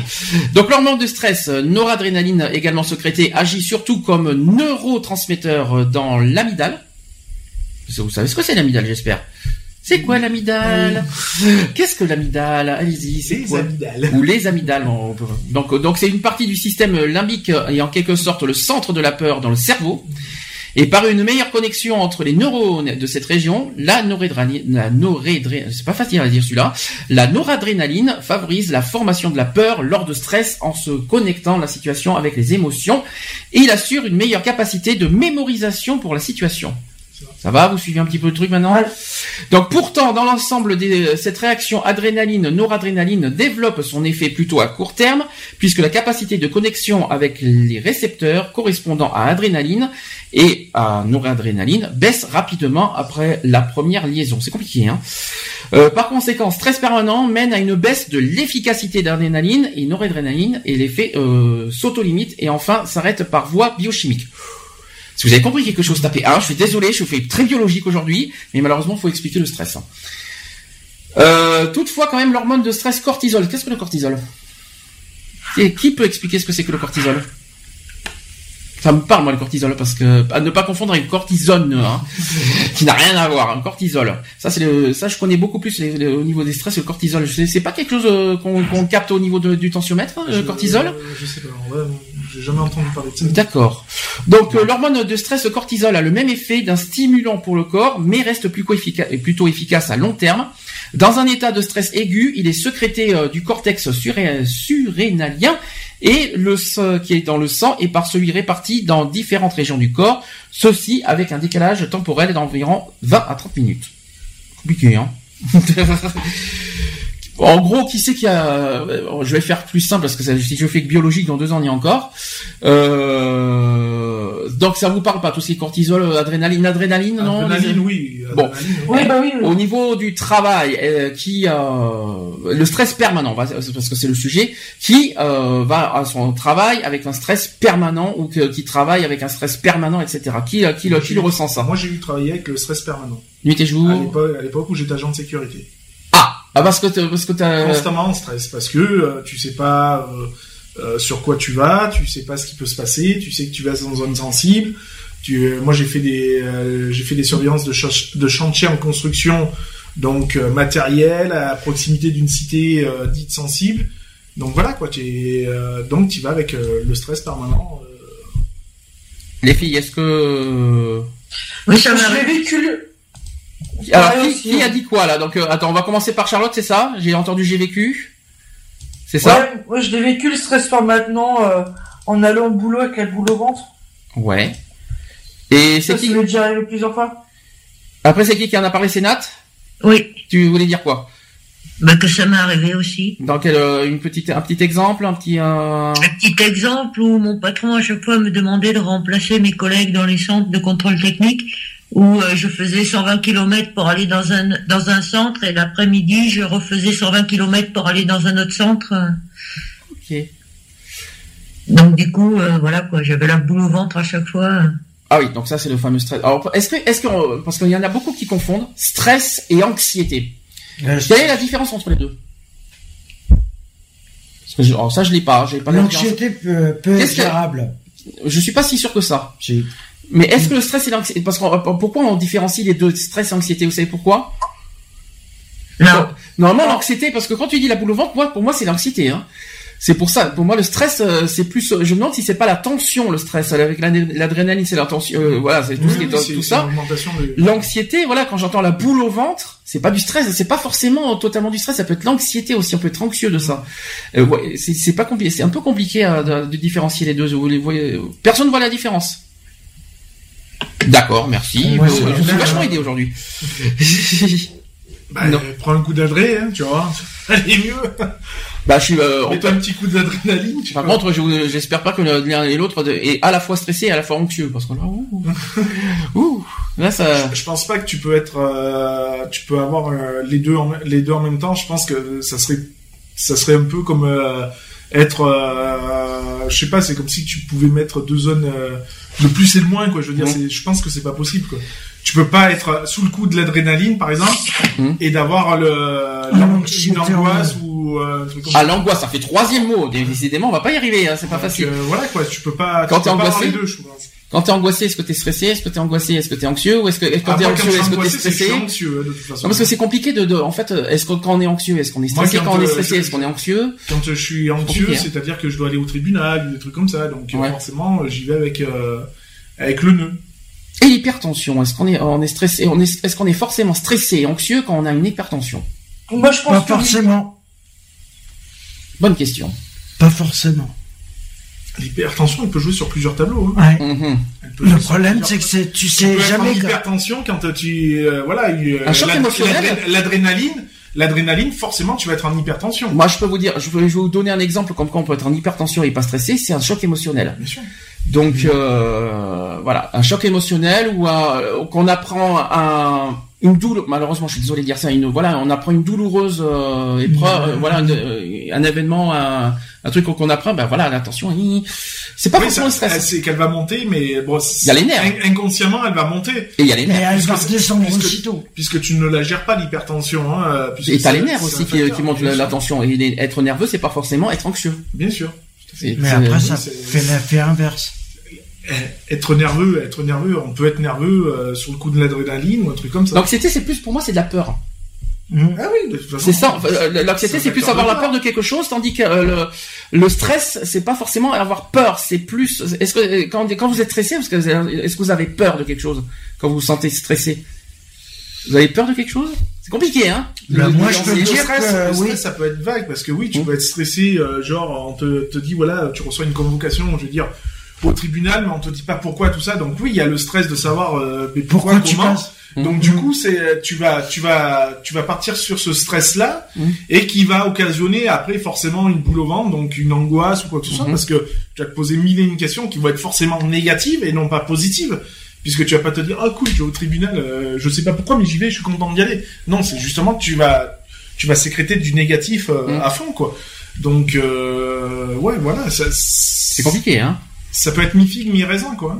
Bon, alors on revient sur euh, le, voilà les causes. Donc euh, on parle des influences de la vie professionnelle moderne sur, au sujet du burn-out. Sachez que ces 20 dernières années, le monde du travail et D'accord, décidément, c'est c'est- pas pas facile. Hein. Je recommence. Donc ces 20 dernières années, le monde du travail et ses conditions de travail ont changé à une vitesse fulgurante. La société industrialisée a été remplacée par une société informatisée et de services. Tiens, le numérique, on en avait parlé il y a pas longtemps, je crois que ça. Le travail est devenu euh, de plus en plus rare, mais la productivité a augmenté immensément. En raison de changements dans les conditions de travail, les exigences sur les employés et surtout les exigences physiques ont changé. On parle de moderne, des exigences modernes avec euh, tout ce que là, tout ce qui est numérique et informatisé. Et sachez que les conditions de travail créent des prémices, c'est ce qu'on dit. Euh, en temps de crise économique et la menace de perte d'emploi, la situation euh, se détériore davantage. Une étude économique à l'université euh, de Berlin, donc en Allemagne en 2006, a constaté que, le, que plus le taux de chômage dans une région est élevé, plus les heures supplémentaires non rémunérées augmentent. C'est ce qu'on dit. Mais la crainte concrète euh, de perte d'emploi n'est pas la seule raison pour laquelle le cadre dirigeant pousse une semaine de 60 heures. En effet, de plus en plus de, de plus en plus les employés et du management inférieur et moyen aussi sont, concer- sont concernés. Il n'est donc pas nécessaire d'avoir une personnalité burn-out comme base obligatoire dans le milieu professionnel pour pratiquer à temps un principe de l'auto-exploitation. Cependant, quand aux conditions cadres du travail mentionnées ci-dessus s'ajoute une telle structure de personnalité, un détachement sain du propre travail est d'autant plus difficile. Vous avez compris, vous avez compris le, à peu près le, le truc, pas facile. hein, euh, Ouais, ça va, ouais. Voilà, le côté moderne. Alors ça, ça c'est un sujet qu'on a parlé il y a pas longtemps avec Lionel à, à- à titre privé au niveau du numérique. C'est ça. Je pense qu'on va en faire un gros débat là-dessus aussi sur euh, est-ce que trop de numérique tue le numérique. ça, je pense qu'on va, euh, notamment au niveau de l'école, C'est ça. euh, on va en parler hein, de ce sujet, je pense, à la fin de la saison, parce que c'est un gros, gros débat qui méritait d'être entendu. Mais euh, si vous voulez, on peut en faire un petit peu euh, aujourd'hui euh, une petite, un petit aparté, si vous voulez. Le numérique. Est-ce que ça quelque part le numérique gâche finalement nos compétences professionnelles? Est-ce que ça finalement oui? Parce que je Bah trouve oui. que tout- toutes les personnes sont li- figées, liées à l'informatique, etc., etc. C'est ça. Et, on- euh, On fait confiance de- davantage à la machine Ouais. et euh, on fait moins confiance au, justement au savoir-faire euh, humain, quoi. hein. Mhm. Donc euh, c'est comme quand on parle de l'artisanal et euh, voilà des métiers euh, de l'artisanal Mhm. et, euh, et les métiers de maintenant et certains métiers de Mais maintenant maintenant, quoi les- je veux dire. détail, c'est que- regarde la mécanique avec tout l'électronique C'est ça. qu'il y a maintenant dedans, c'est un appareil. C'est ça. Avant, pas, avant tu pouvais te permettre de te faire ta propre vidange ou ou, un ou n'importe quoi sur ta voiture. Maintenant tu peux plus te le permettre. Donc vous pensez qu'aujourd'hui, de la nouvelle, te- on va parler des nouvelles technologies, ça sera plus simple en général. Finalement, euh, je vais pas dire rabaisser, mais finalement ça sous, euh, Bah, ça compte- sous-performe physiquement quelque part Bah, en fin de nos compte, compétences. la, le numérique, que ce soit le numérique ou les nouvelles technologies, euh, prennent le pas sur, euh, sur l'être humain. Sur Avant, il y avait les ventes, humaines. avant, il y avait que des ventes porte à porte, porte à porte. Aujourd'hui, C'est vive ça. Internet. C'est ça. C'est ça qu'il faut se dire, par exemple. Je sais ça, pas, est-ce que vous avez d'autres euh, exemples Et euh, puis oui, et puis c'est de- aussi le fait de bah, de plus se déplacer, enfin pour certaines choses, de plus se déplacer, c'est-à-dire que l'outil internet fait en sorte que ben on peut commander en ligne. Donc c'est-à-dire que t'as plus besoin de te déplacer au magasin pour aller chercher ou d'aller hum, éventuellement voir les articles et puis de l'acheter directement sur place, hum. puisque maintenant t'as l'outil internet qui te permet de en quelques clics de l'avoir chez toi le le- l'objet ou le produit en question. Donc euh, voilà quoi, je veux dire, il y a, y a plus cette magie, un petit peu cette magie de, de la découverte quoi, on va dire. Moi j'aimais bien une certaine, euh, j'aime bien, euh, j'aimais bien et j'aime encore aller dans, dans des magasins et, et chercher euh, chercher ou acheter un produit ou quoi que ce soit, Mhm. euh, que de le faire sur internet. Et dans le milieu du travail, euh, est-ce que, est-ce que franchement, ça c'est quoi? C'est un bateau? Il y a Titanic qui est avec nous aujourd'hui. On fait un coucou. C'est quoi c'est Titanic euh, qui, est- qui est là ou c'est quoi ça? Il y a quelqu'un qui a un bateau à côté, non? Non, c'est moi, je sais pas du tout ce que c'est, ça me gonfle. Ah, c'est un avion plutôt. Ça doit être un hélico. Un hélico. Bah, tu, C'est un hélico, je le confirme. tu lui fais un bisou de notre part. Ah ouais, l'hélico. en direct, bien sûr. Non, parce que s'il veut participer Non, avec nous à gars, il va pas descendre euh, à la hauteur de la fenêtre pour lui faire, ah, tu fais bisous, hein. c'est pas ça, c'est que non, mais c'est que s'il veut participer avec nous à l'émission, il n'y a pas de souci en direct, hein, il n'y a pas de problème, on, est- on, on prend tout, hein, il y a tout le Son monde. hélico, il se te capte pas. Non, mais c'est vrai que la nouvelle, finalement, il y a une nouvelle technologie, finalement. On est euh, dépendant, on est, ça, on est devenu dépendant du numérique et des nouvelles technologies. Ils sont invisibles. Euh, et elles nous ont, euh, comment dire, euh, Robotisé quelque part. Oui, robotisé et puis euh, ouais, même j'irais même dire lobotomisé de toute façon, dans un sens où voilà, on, on a pu cette euh, j'allais dire ce libre arbitre, mais non, mais ce cette liberté, cette liberté de, de choix de machin, alors que là, Internet, ben voilà quoi, c'est c'est en, tu restes cloîtré chez toi et t'as plus besoin de bouger de chez toi, quoi, Mm. puisqu'on te mène tout à domicile, quoi. Et finalement, vous croyez que trop de numérique peut, euh, être Ça source de burn-out moi, comme je dis, ça, ça rend feignant, quoi, de Ouais. toute façon. Donc ça euh, peut être source de burn-out finalement, bah, bien euh, sûr. tout ça. Bien sûr, puisque d'isolement, de, de tout ça. trop donc- d'internet et tout ça, ça peut, ça peut en jouer, oui. Parce qu'en en fait, en fait, on est trop isolé et finalement, C'est le ça. trop d'isolement. Et trop, et trop isolé et trop connecté aussi. À un moment donné, ça- ton, ton cerveau a besoin de se déconnecter. Trop connecté, ça veut dire que finalement, on devient dépendant de Mais tout on ça. est dépendant de la et, machine. euh, On est dépendant de la machine de, de, Oui. de manière à se dire que euh, c'est pas compliqué. Avant, pour aller voir tes amis ou quoi que ce soit, il fallait se déplacer ou alors on se Mhm. donnait un lieu de rendez-vous. Alors que maintenant, c'est oh bah tiens, on se voit sur Skype, on se voit sur Facebook mhm. et c'est fini quoi. Je veux dire, euh, non. Bah euh, moi- Heureusement qu'on a un peu Skype et le radio, sinon on pourrait pas être non, mais, ensemble. da- non, mais, Mais, d'accord, euh, mais, euh, le contact humain, euh, cette vie sociale entre parenthèses, on, on l'a perdu puisque maintenant on passe par le numérique pour avoir cette, cette relation sociale Mhm. avec nos amis ou même la famille qui, a, qui habite à quelques kilomètres, quoi. Je veux dire, Mhm. Euh, alors qu'avant, ben, on s'organisait pour euh, pour tous se revoir en famille ou quoi que ce soit. On se dit, bah tiens, euh, ben, euh, euh, le mois prochain, on vient vous voir, et puis euh, dans deux mois, ben, c'est vous qui descendrez. Donc il y avait un, contact Il y a un physique qui se faisait.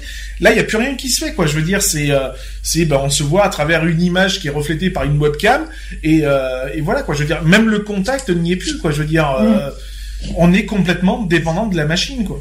D'accord. Donc ça, évidemment, on en fera un gros débat numérique, du numérique avant ton départ, si c'est possible. Comme ça, au moins, ça évitera pendant, pas pendant tes vacances, sinon ça serait dommage parce que je sais que là-dessus, on en avait débattu ensemble. D'accord, merci les filles. Je sais pas, beaucoup de bruit, hein, les filles aujourd'hui. Hein, c'est pendant les vacances, très je serai très peu joignable. Comment? Pendant les vacances, je serai très peu joignable, mis à part par le téléphone. Pendant mais, les euh, vacances, je serai très peu joignable. bah oui, parce Monsieur, que j'ai- je vais profiter un maximum. Tu vois, donc justement, décrocher de la machine, Oui. Enfin, décrocher un minimum de la machine. Sauf que le téléphone, ça va. Oui, non, différent. mais bon, le téléphone, ça sert euh, hein, À cas téléphoner. d'urgence ou euh, un truc comme ça. Mais je veux Ah, dire, voilà, le, le but, le but aussi des vacances, c'est aussi de se dire, bon, ben voilà, euh, enfin pour moi, hein, euh, c'est voilà, justement, de décrocher de tout ce système numérique euh, Mhm. euh, et d'être plus proche du, du naturel que du virtuel. Alors, autre sujet, on nous dit que les causes sociales soutiennent une inclination personnelle à se surmener. Alors on va parler beaucoup de surmenage, donc évidemment qui est fa- facteur du burn-out. Euh, sachez que dans le monde occidental vaut le principe de prestation, celui qui fournit des résultats est respecté, reconnu, estimé. Celui qui, du point de vue de la société, n'en fournit pas ou pas assez, récolte euh, au contraire incompréhension et mépris. Est-ce que c'est le cas au niveau du travail? Ah, ça, ça, ça peut. Bien sûr. Ça peut être. Celui qui va en faire beaucoup plus sera toujours plus plus valorisé, aura accès à beaucoup plus de, euh, on va dire, de, une augmentation ou quoi que ce soit que celui qui produit moins. Ou de responsabilité. Le tra- on dit que le travail donne du sens et de l'identité. Ça dépend. hein. Ça dépend où c'est que tu tombes. Moi, j'ai pas besoin d'être euh, directeur d'une entreprise pour euh, pour avoir mon identité personnellement. Ah, pareil.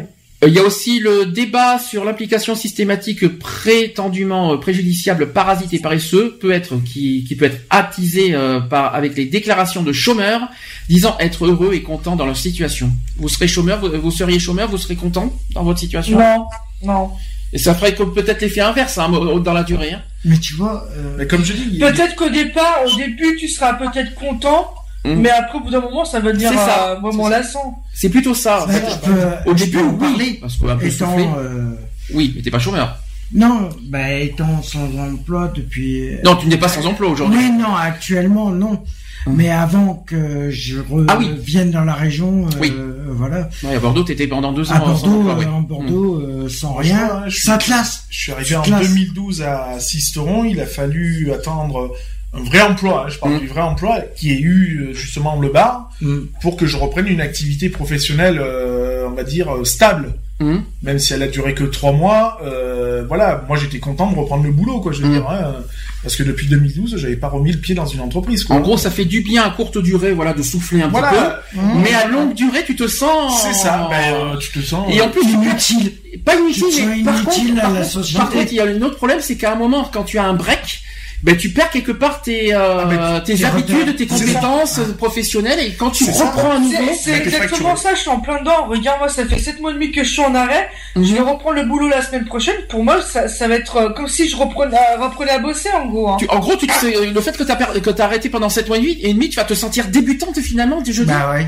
tu vas te bah ouais. sentir à nouveau, Si euh, tu tu vas à zéro, zéro Ouais, quelque parce, part. que, parce que moi, parce que moi, c'est un renouveau, parce que moi, j'ai eu un accident qui a failli me coûter ma jambe. Euh, donc, il, il faut que maintenant que j'arrive à, à écouter mon corps, même au boulot, euh, de trouver des nouvelles tactiques pour pas que ma jambe me fasse souffrir non plus. Donc, c'est tout un renouveau, en fait. Mhm. Là, au tout début, quand je faisais ma kiné, c'était de réapprendre à marcher. En- cette année, c'est tout, tout à réapprendre. Ah, c'est dur ça. hein. C'est un re- c'est une remise à Et là, niveau. tu- et là, je, là, là, honnêtement, parce que euh, voilà, c'est pour ça que Charlotte on est, elle est aujourd'hui. Là, elle va reprendre son boulot jeudi. Tu te sens comment? Là, tu te sens comment? Est-ce que tu es motivé à reprendre jeudi, ou est-ce que tu as peur, ou est-ce que tu te sens vraiment deux, en, en fait, alors, je suis super contente de reprendre mon boulot parce que je vais euh, retrouver mes collègues, on va dire ma, ma vie sociale, en gros ma vie normale. Même si je bosse en mi-temps thérapeutique, donc je vais travailler trois heures par jour, ce sera déjà ça, tu vois, de, de, de reprendre le boulot tout doucement. Mais d'un côté, j'ai vraiment très peur parce que euh, en sept mois et demi, j'ai perdu tous mes repères. C'est ça. Et en plus, euh, voilà, en plus pendant 7 mois, t'as été quasi isolé, on va dire, en, en quelque Ouais, sorte. c'est ça, ouais, Et ça. donc, quelque il y a part- pas très longtemps, il y a pas très longtemps, je suis retourné à mon travail parce que j'ai une de mes collègues qui faisait son pot de départ. Mhm. Euh, ça m'a foutu en coup moral parce que j'en connaissais personne. Ah oui. Et là, euh, ça, Sept puisque- mois- en 7 mois et demi, en fait, si tu veux, en 7 mois et demi, il y a eu beaucoup de décès, il y a eu 17 décès en 7 mois et demi Ça, c'est- depuis que je suis pas là. ça dur. 17 personnes. Donc déjà quand c'est vachement dur quand t'as une personne qui décède de réapprendre euh, donc euh, la nouvelle personne qui remplace. Là quand on a 17 d'un coup c'est juste une horreur. Et puis t'as aussi l'équipe qui a changé parce que euh, il y a eu des départs, il y a eu aussi des arrêts mal- malheureusement.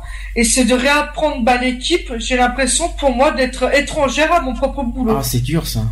C'est ça, puisque toi tu pars, il y a une certaine équipe, par exemple, Mhm. euh, tu es en arrêt pendant sept mois, et puis quand tu y vas pour le pot de départ d'un- d'une amie ou d'un- d'une collègue de travail, ben finalement quand tu arrives, tu t'aperçois qu'il y a des nouvelles tronches euh, que tu ne connais pas, et euh, ben, i- que quand tu vas Et réintégrer ces- ces- cette équipe-là, ben du coup, il va falloir que tu réapprennes à travailler avec ces nouvelles personnes. Parce que avec, avec les autres personnes, toi, t'a- t'avais l'habitude de travailler du- peut-être d'une Mm. manière, et qu'avec cette eux- personne-là que tu ne connais déjà pas du tout, euh, va falloir bah, que tu apprennes à le travailler avec elle. quoi. moi, en fait, si tu veux, c'est que moi j'étais vachement à donf au boulot, Mm. et maintenant il va falloir que j'apprenne à être plus cool. C'est ça. Euh, chose que je que je que je sais pas faire. Et euh, comme tu dis, bah là c'est euh, voilà, t'es obligé de réapprendre aussi ton boulot avec d'autres collègues. Moi, quand je suis arrivé, j'ai cru que je m'étais planté de maison de retraite à un moment donné. Ah, Mm. ah oui, quand même. Et euh, là, j'ai euh, question logique. Là, est-ce que euh, là, quelque part, est-ce que euh, t'as- t'avais des compétences, tu travaillais des trucs. Là, tu te sens comment aujourd'hui? Et Là, tu vas reprendre ton boulot jeudi. Il y a pas de souci, il y a pas de problème. Mais est-ce que tu- est-ce que tu vas retrouver tes euh, tes facultés, on va dire, euh, au niveau professionnel, ou est-ce que tu les as perdues? Euh, ça, je t'en parlerai plus la semaine prochaine. sur le moment, euh, en fait Je pense que je pense que dans les premiers jours, j'en j'en parlais avec ma avec ma chef, avec ma chef qui est une de mes collègues, et euh, donc je serai avec elle pendant les quatre jours. Euh, donc elle m'a dit tu ne tu ne t'inquiètes pas, je vais être tes jambes, je vais être ton cerveau parce que c'est vrai que pendant deux jours, je vais complètement être paumé, donc euh, je saurai plus euh, qu'est-ce qu'il faut faire. En fait, en gros, si tu veux, à l'heure actuelle, euh, j'ai euh, depuis 11 ans, j'ai une confiance professionnelle cette confiance-là, je l'ai perdue, donc il va falloir que petit à petit que je la retrouve. Il faut que je reprenne toutes mes, euh, tous mes repères au niveau du boulot que je connais par cœur, mais euh, je n'ai pas exercé depuis sept mois et demi, donc euh, je perds beaucoup de choses. En fait, on n'a pas parlé du burn-out, de la reprise de travail au bout d'un certain temps. Ça, ça, ça, ça doit être chaud bouillant, ça aussi, hein, euh, de reprendre son boulot comme ça au bout d'un certain temps. euh, Je pense que Bah, tu c'est nous- comme dans l'émission intérim, automatiquement. C'est difficile, c'est pas euh, pareil. Bah, l'émission intérim, c'est des petits, c'est des petits boulots. C'est, c'est, c'est ouais, mais tu n'as pas la routine du travail. C'est Là, c'est tu arrêtes d'un coup à cause d'un accident et après tu dois Mm. reprendre quelques temps après. C'est Ouais, mais plutôt ça, voilà, c'est pas Quand pareil. par exemple t'es sur une mission en intérim d'une semaine voire 15 C'est jours d'affilée et que t'as un arrêt et que tu bosses pas, Sauf qu'intérim, les intérims, Tu bosses pas pendant quelques mois, Non, c'est pas pareil euh, pour moi. Je la comprends, je reprise comprends, elle est, euh, je comprends ton point de vue. Oui, au niveau de la reprise. Je la suis- je suis reprise elle avec est, toi. elle est Après, le- à faire. Après, le contexte est un peu différent parce que Oui. les intérims, ça, voilà, c'est, euh, c'est, pas, euh, ouais, c'est plutôt ça. Mm. Tandis que dans le cas de Charlotte, malheureusement, c'est le, son, Oui, même travail qu'elle a arrêté. euh, Bah, euh, même moi pendant moment. cette Moi, Moi, je sais que quand j'ai intégré le bar, euh, le bar, euh, tu rentres dans un milieu euh, que tu ne connais pas, hein, mhm. puisque moi j'ai jamais travaillé derrière un comptoir. Hein, euh, J'étais toujours de l'autre côté du comptoir, donc au service ou quoi que ce soit, mais jamais derrière. Voilà, de, de dire, de dire, bah écoute, parce que moi j'étais honnête hein, avec avec les gérants, je dis bah écoute, vas-y quoi, va falloir que tu me fasses voir comment tu comment tu sers, comment parce que c'est bien beau de se servir l'apéro par exemple chez soi. Euh, toi, tu te mets des doses que pour toi tu sembles normal. Dans un bar, tu sers pas de la même manière, quoi. Je veux dire. Euh, donc voilà, il y, a plein de choses à apprendre. C'est technique, hein, de toute façon. Voilà, hein. c'est- Voilà, technique. Et mais- il n'y a pas de, il y a, c'est dur à dire, mais il y a, y a pas de honte. euh, voilà, euh, moi avec un des deux gérants qui était beaucoup plus jeune que moi, il y a, il y a pas de honte à se dire, ben voilà, je vais être formé par une personne déjà plus jeune que moi. Et euh, voilà quoi. Alors tu, tu te dis ouais c'est bon vas-y tu vas pas m'apprendre comment elle marche ta caisse euh, ta caisse enregistreuse. Euh, bon ça je sais comment ça fonctionne. Mais après voilà il y a, y, a, y a différentes choses tu vois. Euh, euh, comment prendre une commande parce que quand il faut commander du, de, de la matière ben tu vas pas commander comme si tu faisais une préparation de commande dans une usine quoi. C'est pas du tout pareil quoi je veux dire. Chaque entreprise a son propre Donc euh, fonctionnement. voilà, il y a, il y, a, y a toute cette, ce côté formation à, à apprendre et euh, et c'est pas c'est pas évident quoi je veux dire hein, parce que Et- moi ça m'est arrivé de téléphoner par exemple au, au gérant en, en plein service lui dire euh, attends qu'est-ce que tu mets déjà pour faire euh, pour faire euh, tel mélange Euh, voilà quoi je veux dire ça, ça arrive quoi je veux dire hein, et c'est pas évident. Et tu vois, moi, dans mon cas, avant, euh, en fait, si tu veux, pour moi, c'est faire le deuil de ma vie d'avant, en fait, parce que moi, maintenant, c'est comme si c'était une nouvelle vie qui commençait, euh, avec une, avec un handicap, hein, ça, il faut ça. pas se leurrer. Avant, tu vois, par exemple, je formais des gens, j'en ai formé plus d'un, Mmh. et maintenant, te, te dire que c'est une de tes collègues qui va te former, alors ça. que tu connais le boulot sur le bout des doigts. c'est ça Alors avant que je reprends, il y a juste par là je parle de technique justement. Quand si vous Ouais. entendez euh, des saturations ou des bugs, c'est parce que les filles ne sont pas avec nous physiquement, c'est parce qu'elles sont sur Skype. Donc si vous entendez des petites satura- des petites saturations tout ça, nous nous en excusons. Sans- nous, nous, y- nous y sommes pour rien, c'est le dire. On est en direct comme quoi. Hein. Hein, comme ça au moins c'est la ça prouve. technologie qui fait ça aussi, hein. Ah ben voilà, c'est les c'est les caprices c'est les fa- c'est les fa- voilà, c'est la technologie qui t'a bloqué un burn-out aussi, d'ailleurs, hein. oui, voilà, qui fait un peu son burn-out du jour, peut-être, hein, qui en a marre, qui a hein. La technologie Elle avait pas envie aujourd'hui. Ça peut, ça peut lui arriver. hein. Non, mais euh, plus sérieusement, c'est vrai que voilà, il y a des petits, euh, il y a des petits soucis de réception euh, au niveau euh, sonore, mais euh, on vous entend à peu près, c'est déjà pas mal. Toujours là, Nat et Ève? Oui. Oui. Ah, par contre, oui, calme, cool, détendu détendu, mode zen. Et qu'est-ce que vous voulez rajouter Est-ce que vous voulez rajouter quelque chose? Bah, par rapport à ce qu'il disait par rapport à l'emploi, euh, ben moi là ça fait quatre mois que je bosse pas et c'est clair que j'appréhende un peu parce que déjà c'est pas le même pays donc c'est pas pareil. Mhm. Et euh, voilà quoi. Alors là, ils vont se dire, il est dit- c'est là que les auditeurs qui viennent nous, de- de- qui nous découvrent vont se poser des questions. C'est parce que Nat est française et elle vient, elle vient vivre chez sa, chez son amie en Belgique. Voilà, pour ça, comme ça au moins c'est, dit, c'est fait. Pour le reste, c'est du personnel, pas besoin d'aller plus loin. C'est pas, c'est pas facile là, de reprendre un emploi. euh, même, tu vois, euh, moi j'ai quitté le bar euh, euh, au bout de, au bout de trois mois. Euh, j'ai eu ma, ma première grosse mission en intérim là, euh, il y a pas si longtemps que ça, euh, où j'ai travaillé de 21h à 6h du matin. Euh, ça a été chaud, hein, je veux dire. Hein. Physiquement, ça a été très chaud. Là, j'ai une question. Dans quel état d'esprit tu es, sachant que toi, tu es française, donc tu quittes ton pays pour aller en Belgique? Bah là, aujourd'hui, c'est pas trop la question à poser, mais sinon, euh, non, ça, ça va. Euh, non, non, ça va pas du tout parce que là, elle se sent complètement inutile. Euh, elle dit voilà, je suis complètement à ta charge, je suis à bouler. Alors je sais, alors moi personnellement, personnellement, je sais qu'on en a parlé une fois il y a 15 jours, je crois, euh, avec Nat. Là, c'est pas qu'elle se sent inutile. Bon, c'est vrai qu'elle elle, se sentir peut-être dépendante de Eve parce que voilà, elle se dit ouais, Eve est à sa charge, est à sa charge tout ça, mais c'est un peu compliqué. Le problème de Nat, c'est pas ça, c'est qu'elle se sent menacée aujourd'hui parce qu'elle n'arrive pas à trouver un emploi en Belgique. Et le pire, c'est que si au bout de six mois elle trouve pas d'emploi, oui, elle retourne en France. Et ça, ça, ça va être difficile mentalement. En plus, avec les nouvelles personnels qui s'accumulent, tout ça. Et puis, les, et, ben, voilà. et puis la conjoncture, la conjoncture euh, aussi bien côté emploi, et puis aussi euh, les, les, les, derniers événements qui se sont passés aussi euh, en Belgique qui sont pas évidents. Et la menace n'est pas finie. Euh, donc euh, voilà quoi, je veux dire, ça se comprend totalement. Je pose cette question-là parce qu'en fait, si tu veux, j'ai une, une, de mes anciennes collègues qui est partie justement rejoindre son ami en Belgique aussi. Et bon, on en parlera plus tard et en antenne, je pense. Ce oui. Parce que là, elles se sont, elles se sont, elles se sont pas bien, elles se sont pas à sa place, voilà. Alors ça c'est peut-être pas forcément le même sujet, mais, euh, je comprends. C'est ça qu'on parle, c'est pour ça que je préfère voilà. C'est pas tout à fait pareil. C'est pas c'est pas tout à fait pareil parce que là le dépaysement c'est pas forcément professionnel, c'est personnel. Donc oui, voilà. le détachement familial et tout ça. Il y, a, aussi un un, euh, un temps d'adaptation quoi. Je veux mm. dire.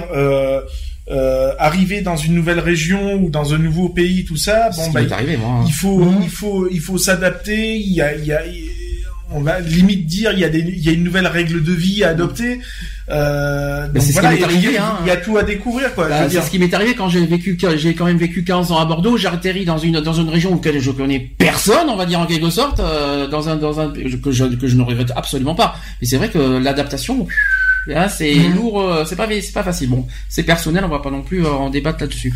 Revenons sur le burn-out. Euh, on dit que au niveau des hautement qualifiés, on dit que le travail ne représente plus seulement une chance d'épanouissement et de développement des propres revendications, mais le développement personnel et l'autopromotion à travers le travail qui devient une obligation, une contrainte aussi, une contrainte sociale également, qui résulte en haute attente vers soi et qui prend sur soi de longues durées de formation, attend de soi-même que ses investissements doivent payer d'une manière ou d'une autre dans sa biographie professionnelle, soit en forme de revenus, soit de prestige euh, professionnel, je sais pas ce que c'est, soit de promotion de carrière, ça je connais, soit d'épanouissement ou de, ou de réputation. Prestige professionnel, ça me parle pas. Euh, je sais pas ce que c'est que la, le prestige professionnel. Promotion évidemment, alors les promotions. Euh, promotion pour moi, promotion c'est la reconnaissance de toute façon de ses compétences hein, pour moi la promotion. C'est pas une histoire de durée, c'est une histoire de, de. Hein. Après, euh, après voilà quoi. Je veux dire euh, promotion. Euh, est-ce qu'on a vraiment besoin de courir après une promotion pour pour pour faire reconnaître notre travail quoi? Je veux dire, qu'est-ce que qu'est-ce que la personne qui attend une promotion vaut mieux qu'une autre quoi? Je veux dire, qui elle n'attend rien du tout quoi? Qui est juste là pour mettre ses connaissances au, à disposition de l'entreprise quoi? Je veux dire est-ce qu'on a vraiment besoin d'une promotion pour pour pour faire reconnaître son travail, quoi. Je veux dire, euh, ça me paraît un petit peu euh, stupide. Alors, par contre, là, j'ai une différence entre les hommes et les femmes. Chouette, on va faire un petit peu de, de comparaison. Et comme ça, sachant qu'on est euh, trois hommes, trois femmes, on va pouvoir comparer. qui, comment ils traitent leurs revenus, si vous préférez. Sachez que les hommes qui génèrent les revenus au fond n'a pas encore fait son temps dans, dans ce 21e siècle. Le gagne-pain de la famille est toujours considéré comme un devoir essentiellement masculin. Quand un couple a deux revenus évolue en famille avec enfants, la plupart des couples retombent dans les rôles traditionnels. Cela a non seulement des raisons économiques, même si euh, les deux partenaires ont un revenu comparable, les hommes se définissent souvent comme le principal soutien de la famille. Qui ne le fait pas doit être capable de supporter le vent de face euh, sociale. Ça, c'est les hommes. Maintenant, chez les femmes, chez les femmes aussi, il y a menace de surmenage en adoptant le rôle assigné par la société. Elles ont à assurer l'équilibre entre la vie professionnelle et familiale. Si elles délèguent les tâches, euh, donc si elles délèguent les tâches principales du ménage et de l'éducation des enfants, ou si elles euh, confient euh, ces tâches à une armée de, de prestataires de services en dehors de la famille, pour se consacrer à leur carrière, elles sont considérées comme marâtres, égoïstes ou masculines. C'est pas moi qui le dis. Hein. Par contre, si elles restent à la maison et en dépit de leur formation professionnelle hautement qualifiée, se dédient entièrement aux enfants et au ménage, On les dénigre de mère poule, traître de l'émancipation et cri-cri derrière le fourneau. L'essai de concilier de tout euh, et d'être euh, une bonne ménagère, femme en co- et collaboratrice responsable, dirigeante au même titre, par conséquent abrite un potentiel presque infini de surmenage et d'épuisement. Bizarre la comparaison. Hein. Vous avez compris un peu la comparaison ou pas? C'est surtout qu'elle est, euh, elle est très ambiguë parce que on dit d'une femme qui reste à la maison, qui s'occupe de ses enfants, de son petit foyer, que c'est euh, voilà qu'elle. euh, C'est si elle travaille pas. Oui, si, si- Attention. oui, non mais même si elle travaille. Ah, si euh, elle travaille, c'est plus le côté marâtre en fait. Ouais, C'est- mais c'est c'est bizarre parce que voilà. euh, Si elle travaille pas, on la dénigre, et si elle travaille, on, on la dénigre aussi, quoi. Je veux Mm, dire, c'est ça. C'est c'est complètement chelou, quoi. Je veux dire. Hein, euh, alors oui, euh, le pour les hommes, quand on dit, bah oui, euh, c'est l'homme qui travaille et la femme qui reste à la maison. Excusez-moi de dire ça, mais c'est pourtant. la Je rassure, on n'est pas sexiste. Hein. C'est malheureusement le sujet c'est qui fait ça. hein. C'est pourtant la vérité. Il y en a beaucoup qui le pensent. Euh, que la femme est faite pour rester à la maison et l'homme au travail. Je veux dire, maintenant les mœurs sont vachement évoluées.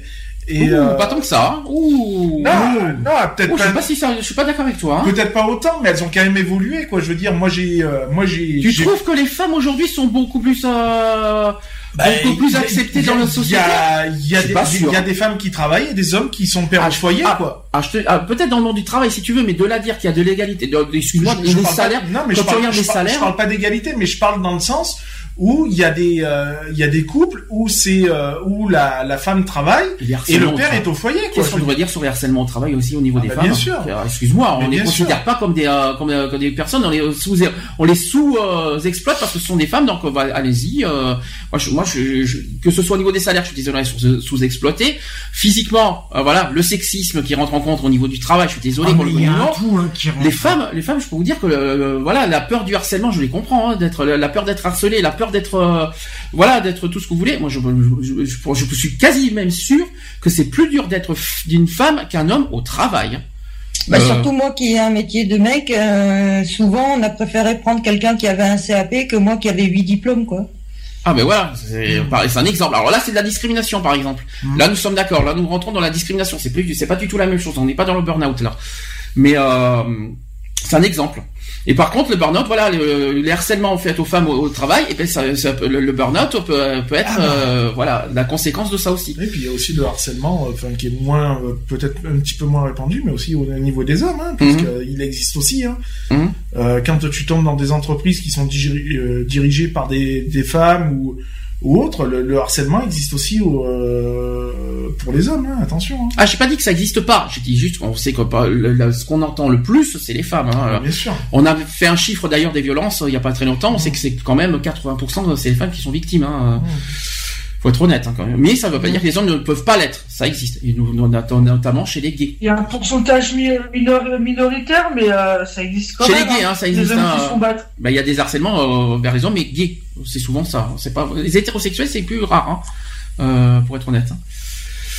Alors, au niveau de l'évolution du burn-out, au début, il y a engagement, enthousiasme et grandes attentes professionnelles. Ça, c'est le début, hein, le début de, le début professionnel. Donc, ceci signifie qui, euh, qui n'a jamais connu une première phase d'idéalisme et qui, dès le début, a accompli ses tâches professionnelles avec un grand ennui et une distance intérieure, ne développe pas un syndrome de burn-out. Alors, pour expliquer ce phénomène, on va utiliser volontiers la- la- cette formulation suivante. Vous allez me dire si vous êtes d'accord. Qui n'a jamais brûlé ne peut pas être consumé. Mhm. Ça vous parle ou ça vous parle pas? Non, ça me parle pas, ça. Bon, On est dans le burn-out en même temps. Ouais, Euh, ouais, je sais pas, ça me. burn, vous savez ce que ça veut dire burn en anglais? Brûlé. C'est brûler. Pour ceux qui savent, pour ceux qui, euh, pour ceux qui savent pas. Donc euh, réfléchissez au truc. Donc un jour ou l'autre suivent inévit- iné- inévitablement les premiers signes de fatigue, mais continuellement ignorés. De même pour les déceptions et la frustration pour n'avoir euh, pas concrétisé des attentes déterminées vis-à-vis du travail, respectivement qui ont été torpillées par des événements ou tâches journalières. Donc la tentative d'atteindre le but visé en augmentant l'engagement professionnel mène à un affaiblissement sinueux et inexorable et ce fait n'est pendant longtemps pas aperçu du sujet. Les besoins personnels sont constamment déplacés à un ultérieur moment que cette renonciation n'est plus perçue comme telle. T'inquiète pas, on va en arriver à notre, à notre devise. L'épuisement est suivi d'un retrait émotionnel. Dans les pensées et les sentiments du sujet atteint euh, s'insinue euh, répugnance et une attitude distancée ou cynique envers les collègues, patients et clients, etc. Enfin, dans une ultérieure phase, il y a une perte de sa propre perception. Le sujet atteint souffre euh, souffre de perte de repères. C'est ce qui c'est qui a dit ça tout à l'heure la perte de repères? C'est qui a dit ça euh, C'est moi. Charlotte. C'est moi. Voilà, il y a aussi les sentiments d'angoisse et de détresse. Il y a aussi le désintérêt, l'apathie, ainsi des symptômes corporels, par exemple les maux de dos, on l'a dit tout à l'heure. Apparaissent ensuite des changements dans le comportement après le retrait émotionnel suit, qui suit en- ensuite le désengagement social. Ça, par contre, c'est euh, c'est important. Le sujet atteint développe une attitude défensive comme critique, perd sa capacité de performance, souffre de manque de concentration, et il n'a plus l'énergie pour se ressaisir et exécute son travail seulement avec des grands efforts. Donc en gros, en, en se surmenant quoi. D'ici à un effondrement et à un épuisement total avec des conséquences qui peuvent mettre en danger une vie dont le chemin est tracé. Le développement de ces symptômes mentaux et physiques en conséquence de stress permanent peuvent être suivis de la vue pathologique sur l'organisme du sujet atteint. Le stress permanent qui mène entre autres à une concentration élevée dans le sang de l'hormone de stress cortisol. Voilà le, le sujet, voilà le truc de tout à l'heure qu'il qu'il fallait mettre en concert, euh, voilà qu'il fallait mettre en synthèse. Pendant longtemps, ce cortisol agit comme un stimulant pour le corps. Lors euh, d'un tel état continu, mène à des troubles de mémoire, d'appétit, de libido aussi, d'adiposité renforcée, d'atrophie musculaire et de dépression. Ça, par contre, ça fait parler. Maintenant, on pourrait simplement prétendre euh, que les sujets atteints de burn-out sont en grande partie eux-mêmes responsables de leur destin. Finalement, ils n'ont pas été forcés euh, de se miner, dépenser tellement dans leur travail. S'ils se comportaient raisonnablement ou avec compétence vis-à-vis du stress, ou se ménager un peu, le problème serait déjà résolu. C'est ce qu'on pourrait croire. Alors là, vous allez me dire si vous êtes d'accord ou pas d'accord. Je sais qu'il va y avoir un, une, une espèce de devise qu'on n'arrêtait pas de se dire depuis des années avec Lionel. On le dit, on le, on le dit après, ou est-ce que On d'abord tu veux d'abord faire la synthèse de ce qu'on a, de ce que Non, je viens de on dire le dira après, on le dira après. euh, donc, euh, est-ce que vous voulez d'abord euh, essayer de développer ce que je viens de dire?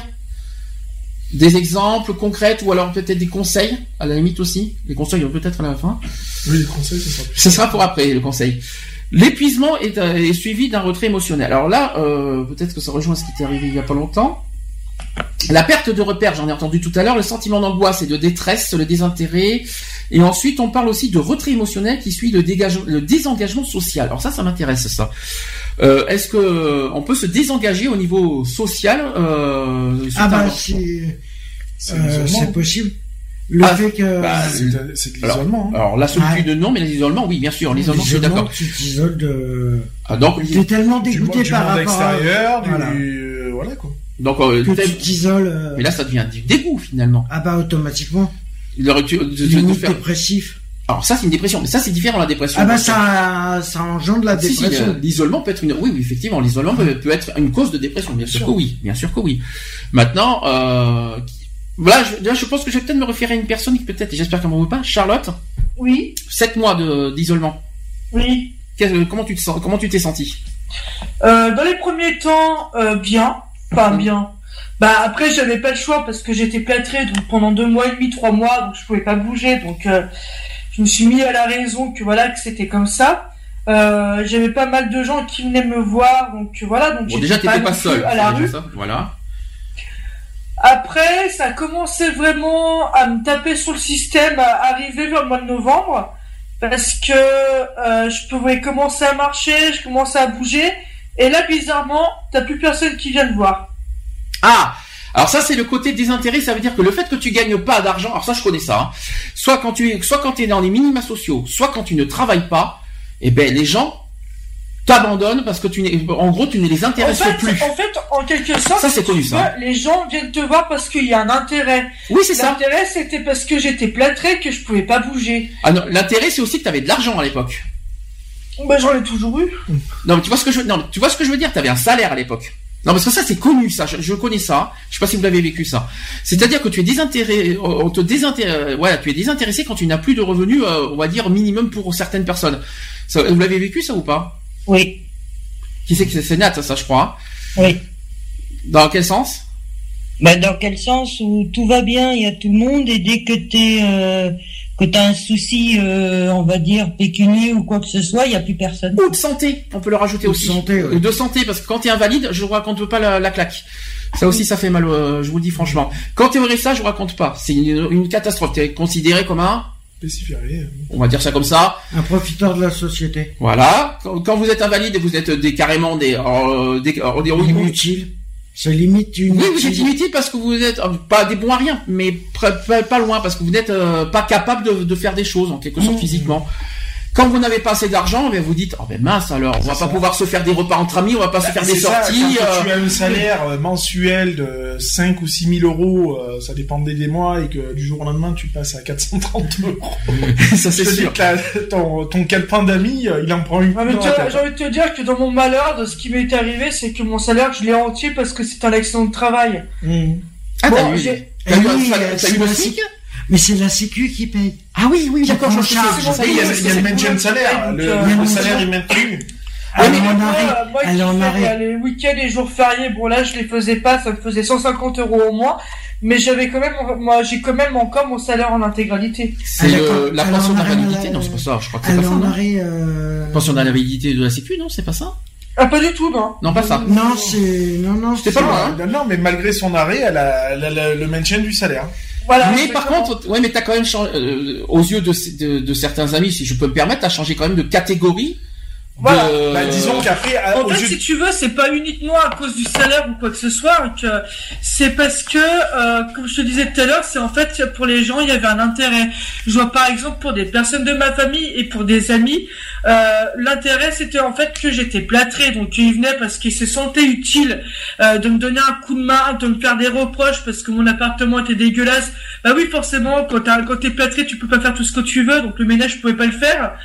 Donc ça, tu vois, ça y allait au niveau euh, au niveau reproche et tout ça. Et par contre, après, quand euh, quand euh, je me suis fait déplâtrer et que je commençais à marcher, là, par contre, t'avais plus personne. Ah c'est bizarre. Ouais, dès que tu changes de statut, ça y est. Voilà. Voilà. C'est, c'est, ça va, ça va d'un coup, vous voyez. Euh, en en les notamment, coup. notamment, il y a pas très longtemps, il y en a une qui a fait les frais. C'est euh, c'est bah, c'est une personne de ma famille parce que j'en ai eu tellement ras-le-bol que qu'on me on me dise des trucs comme ça et que ah bah essaie de passer, euh, faudrait que tu viennes de plus en plus souvent à la maison, euh, appelle-nous. Bah excuse-moi, c'est pas aux personnes qui sont handicapées, je lui dis de- d'appeler les gens. Et je vous rassure, on l'a déjà dit euh, il y a des années, dans le monde associatif, c'est pareil. hein. J'ai pu. Quand Et- vous ne travaillez pas, quand, aux yeux de certaines personnes, des, euh, des hauts placés, de- des associations, lorsque vous dites que vous ne travaillez pas ou que vous êtes au RSA, euh, pour ces personnes, vous n'êtes rien. Ah oui, non, mais il y a même pas besoin d'aller. À Bordeaux, on a eu l'exemple. on est- hein. On est absolument rien. Même aux yeux de, de, des, des hautes. Mais c'est la société en général, hein. C'est la société. Hein, qui Même à la hauteur des, des autres autorités juridiques, hein, euh, quand euh, on te dit mais vous ne travaillez pas, alors oui vous êtes dans le milieu associatif, euh, mais vous ne travaillez pas, c'est pas normal. Euh, quand tu sais que moi le milieu associatif ça me prend, euh, euh, on va dire 80% de mon temps, euh, je parle de la Protec. Euh, voilà quoi. Ça veut si- dire qu'avec nous, il faut rien.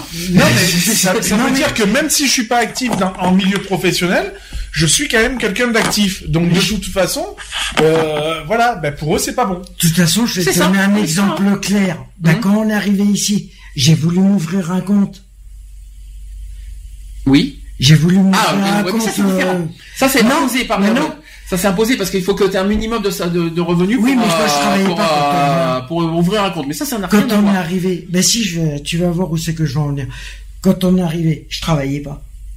Oui. J'ai voulu ouvrir un compte. Qu'est-ce que le, ba- le banquier m'a répondu Ah bah vous êtes au RSA, je peux pas voir. Non, c'est Ça, c'était à Bordeaux, ça. Ça, c'est euh, sur quand t'étais revenu à Bordeaux en Ça, c'est 2014, sur ça. Mais ça, c'était, ça date Voilà. de loin.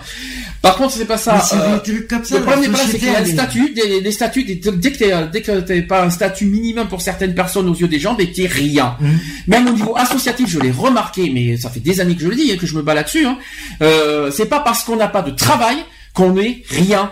On, on, on a nos déjà déjà pour trouver un travail, c'est déjà tellement difficile d'en trouver pour ceux qui cherchent un travail. Après, euh, il faut pas c'est pas parce qu'on vit- on vit avec le RSA, je vous donne autant exemple que vous êtes des feignants, à ce que je sache. Ah. Il y a certaines personnes, on l'a dit, je crois que je crois que c'était qui c'est qui a dit c'était Nat, je crois la semaine dernière qui a fait ce débat sur le RSA.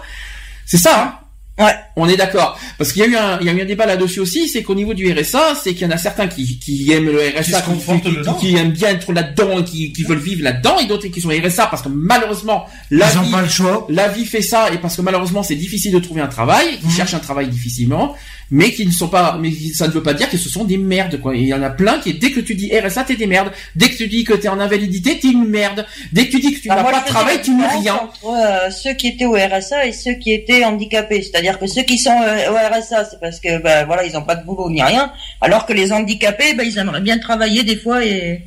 Et on leur. Ceux qui peuvent travailler, Ouais. attention, parce que c'est pas pareil. voilà. hein. Ceux qui peuvent, hein. Parce que, il y en a qui Après, t'as ceux qui sont au RSA et qui qui euh, Qui s'y plaisent. qui, qui s'y plaisent et qui font en sorte d'y rester. Attention, Mm. hein, donc c'est Ah Bah, il y en a beaucoup comme ça, malheureusement. Voilà, Parce que je vais vous, je vais vous donner un exemple avec moi. Parce que moi, je suis un cas concret. Je vous savez, vous savez que je vais, je l'ai jamais caché pendant des années, que je vis avec le, la, MDP, euh, pendant des années. Qu'est-ce qui m'est arrivé pendant des années? C'est que pendant des années, j'étais, j'étais inactif. J'en pouvais plus. Et d'ailleurs, Nat l'a, l'a connu cette histoire. Ouais. Il y a des années, euh, elle a connu parce qu'elle m'a, elle m'a, elle m'a connu à cette, à cette époque. C'est que à un moment, j'en avais ras- le ras-le-bol de rien faire. J'en avais, je n'en pouvais plus. Donc, j'avais créé cette association pour justement me sortir utile et pour faire quelque chose et pour transmettre des choses, pas pour moi, mais pour les autres. Parce que c'est pas pour moi que je fais Mais, ça. Quelque Mais part, j'avais besoin, hein. de, ça- j'avais ce Ça besoin d'être actif quelque part pour euh, pour pas me sentir trop isolé et trop. Et justement, j'avais fait un burn-out avant de créer l'association. Euh, tu, tu le fais pour les autres, mais tu le fais aussi pour toi. oui et non. Quelque Ah, si, part, ça si, te. je mets- c'est- c'est c'est obligé que tu le fasses aussi pour toi parce que Ah bah oui. dans un sens de cré- de faire ça pour toi ça te permet de de te dire voilà euh, t'es actif t'es Mhm. actif puisque tu es président Alors d'association actif dans le sens activité, pas actif dans le sens sexuel, si vous Oui. voulez. Hein. non mais tu, tu es actif dans le sens où bah, tu es le président de ton association tu Mhm. Euh, Donne tu un as sens à sa vie. voilà donc tu tu donnes euh, tu donnes un sens à toi pour t'occuper Mhm. tu vois donc tu le fais pour toi mais tu le fais aussi pour les autres mais Eh oui. tu le fais aussi pour toi donc tu peux pas dire que tu ne le fais pas pour toi n'importe qui qui crée une Je le fais association pour moi personnellement pour pour pas pour, pour pas me sentir inutile. Mais après l'association c'est pas pour moi que je l'ai créée. C'est pas c'est pas pour mon propre pour mon combat. C'est euh, c'est pour le combat euh, général. C'est pas pour moi personnellement que j'ai créé. Oui, non, mais C'est- On a le problème oui. de Sandy, c'est qu'il s'occupait plus des autres que de lui. Et c'est toujours ça. le cas aujourd'hui. ça n'a pas changé ça. Ça, Ça, ça n'a pas changé, ça. C'est un peu ma situation aussi, mais ça, voilà. non, mais je sais que je sais que Nat m'a connu dans les premiers temps de l'association, donc euh, c'est pour ça qu'elle peut le dire. Donc, euh, Moi, c'est c'est souvent comme le dit. euh, D'ailleurs, mon mari me le dit aussi. Il me dit, tu donnes souvent, euh, tu donnes beaucoup et euh, tu reçois très peu. Je dis, mais moi, je cherche pas à recevoir de toute façon. Mm. Donc voilà. Après, euh, après, je comprends la, la, la place, hein, de, totalement. Hein, je veux dire. hein. Alors par contre, maintenant, on va faire une autre synthèse que Lionel et moi avons dit depuis. C'est une devise, une des devises qu'on a avec notre association. Tu, la connais ou pas? Je m'en attends parce que ça revienne. L'histoire de, de voilà de ben, professionnel. Il ne faut pas mélanger. Ah ouais, il faut jamais mélanger le, le, le boulot et le perso. euh. Explication. Alors là, ça c'est quelque chose qu'on s'est dit forcé- euh, forcément là-dessus. Toujours, c'est pas parce qu'on a des soucis personnels qu'il faut les cumuler dans le professionnel. C'est-à-dire que, euh, en fait, c'est ça, en fait, le, le, le, le but. C'est- vrai que c'est plus facile à dire qu'à faire. Je le conçois. Maintenant, le professionnel, c'est c'est une chose. Le personnel, c'est toi autre chose. Mhm. Est-ce que ça vous arrive Est-ce que chacun d'entre vous arrivait à faire la part des choses euh, dans le dans le monde du travail? Oui, moi, oui. Même a fallu du temps, par contre, mais maintenant, oui. C'est pas évident de mettre en place. Hein. C'est c'est c'est une structure qui n'est pas évidente à mettre en place. il m'a fallu au moins 5 ans. Hein. Voilà. C'est pas évident à mettre en place parce qu'il arrive tôt ou tard ou même quand tu rentres du boulot, euh, euh, t'arrives, tu peux pas t'empêcher de dire ah bah tiens tu vois aujourd'hui j'ai fait ça, j'ai fait ça, donc tu es encore dans le boulot donc du coup il y a un moment donné où tu entaches, tu entaches justement ce ce côté-là, mais ça peut être positif aussi parce que justement c'est ce qui crée. euh, moi j'aime bien quand euh, je rentre par exemple d'une mission ou euh, que je rentre pas trop tard hein, bien sûr parce que sinon ça dort à la maison mais euh, quand je rentre voilà c'est euh, ah bah tiens alors euh, qu'est-ce que t'as fait euh, qu'est-ce que t'as fait de beau aujourd'hui tu vois? Bon il y, a- il y a ce petit discussion mais après ça s'arrête très vite quoi je veux dire je passe euh, je passe vite du coq à l'âne- du coq du coq à l'âne quoi je veux dire euh, je vais pas Mhm. m'étaler là-dessus quoi. D'accord. Est-ce que après les soucis au boulot pour moi ou, ou Euh. Mais disons a- associatif- ne viennent jamais entacher par exemple ma, ma vie personnelle ou ma vie de couple. C'est comme par exemple, alors ça c'est notre fonctionnement à nous, hein, euh, on peut en parler, ça, on n'a rien à cacher nous personnellement. C'est on ne mélange pas. Alors ça c'est un sujet que j'ai eu avec la Bretagne par exemple. On ne mélange pas l'amitié, C'est ça. Avec le avec l'associatif. C'est ça. Parce que euh, On a, c'est comme nous, on a euh, associativement et amicalement parlant, on, Mm. on a une certaine relation. mhm. Quand on parle associatif, tu es président, je suis le vice-président, Mm. Alex est secrétaire. On, quand on se voit pour parler de l'assaut ou pour des trucs associatifs, il y a cette hiérarchie-là, Mhm. qui est une chose. Et quand on prévoit de se faire un gueuleton ou une sortie ou quoi que ce soit, c'est Sandy, c'est Lionel, c'est Alex, euh, voilà quoi, c'est Mhm. tout. Il n'y a pas de... L'association est complètement mise à part, quoi. Je veux dire, on est dans une relation amicale et non plus associative ou professionnelle comme il pourrait y avoir, quoi. Par exemple, Paris, par exemple. Voilà. Pendant quatre jours, on va être à Paris. Il y a un jour, on va être l'amitié pure et simple. La Gay Pride, c'est assaut. C'est ça. Là, il n'y a plus d'amitié qui se tient, c'est travail, point final.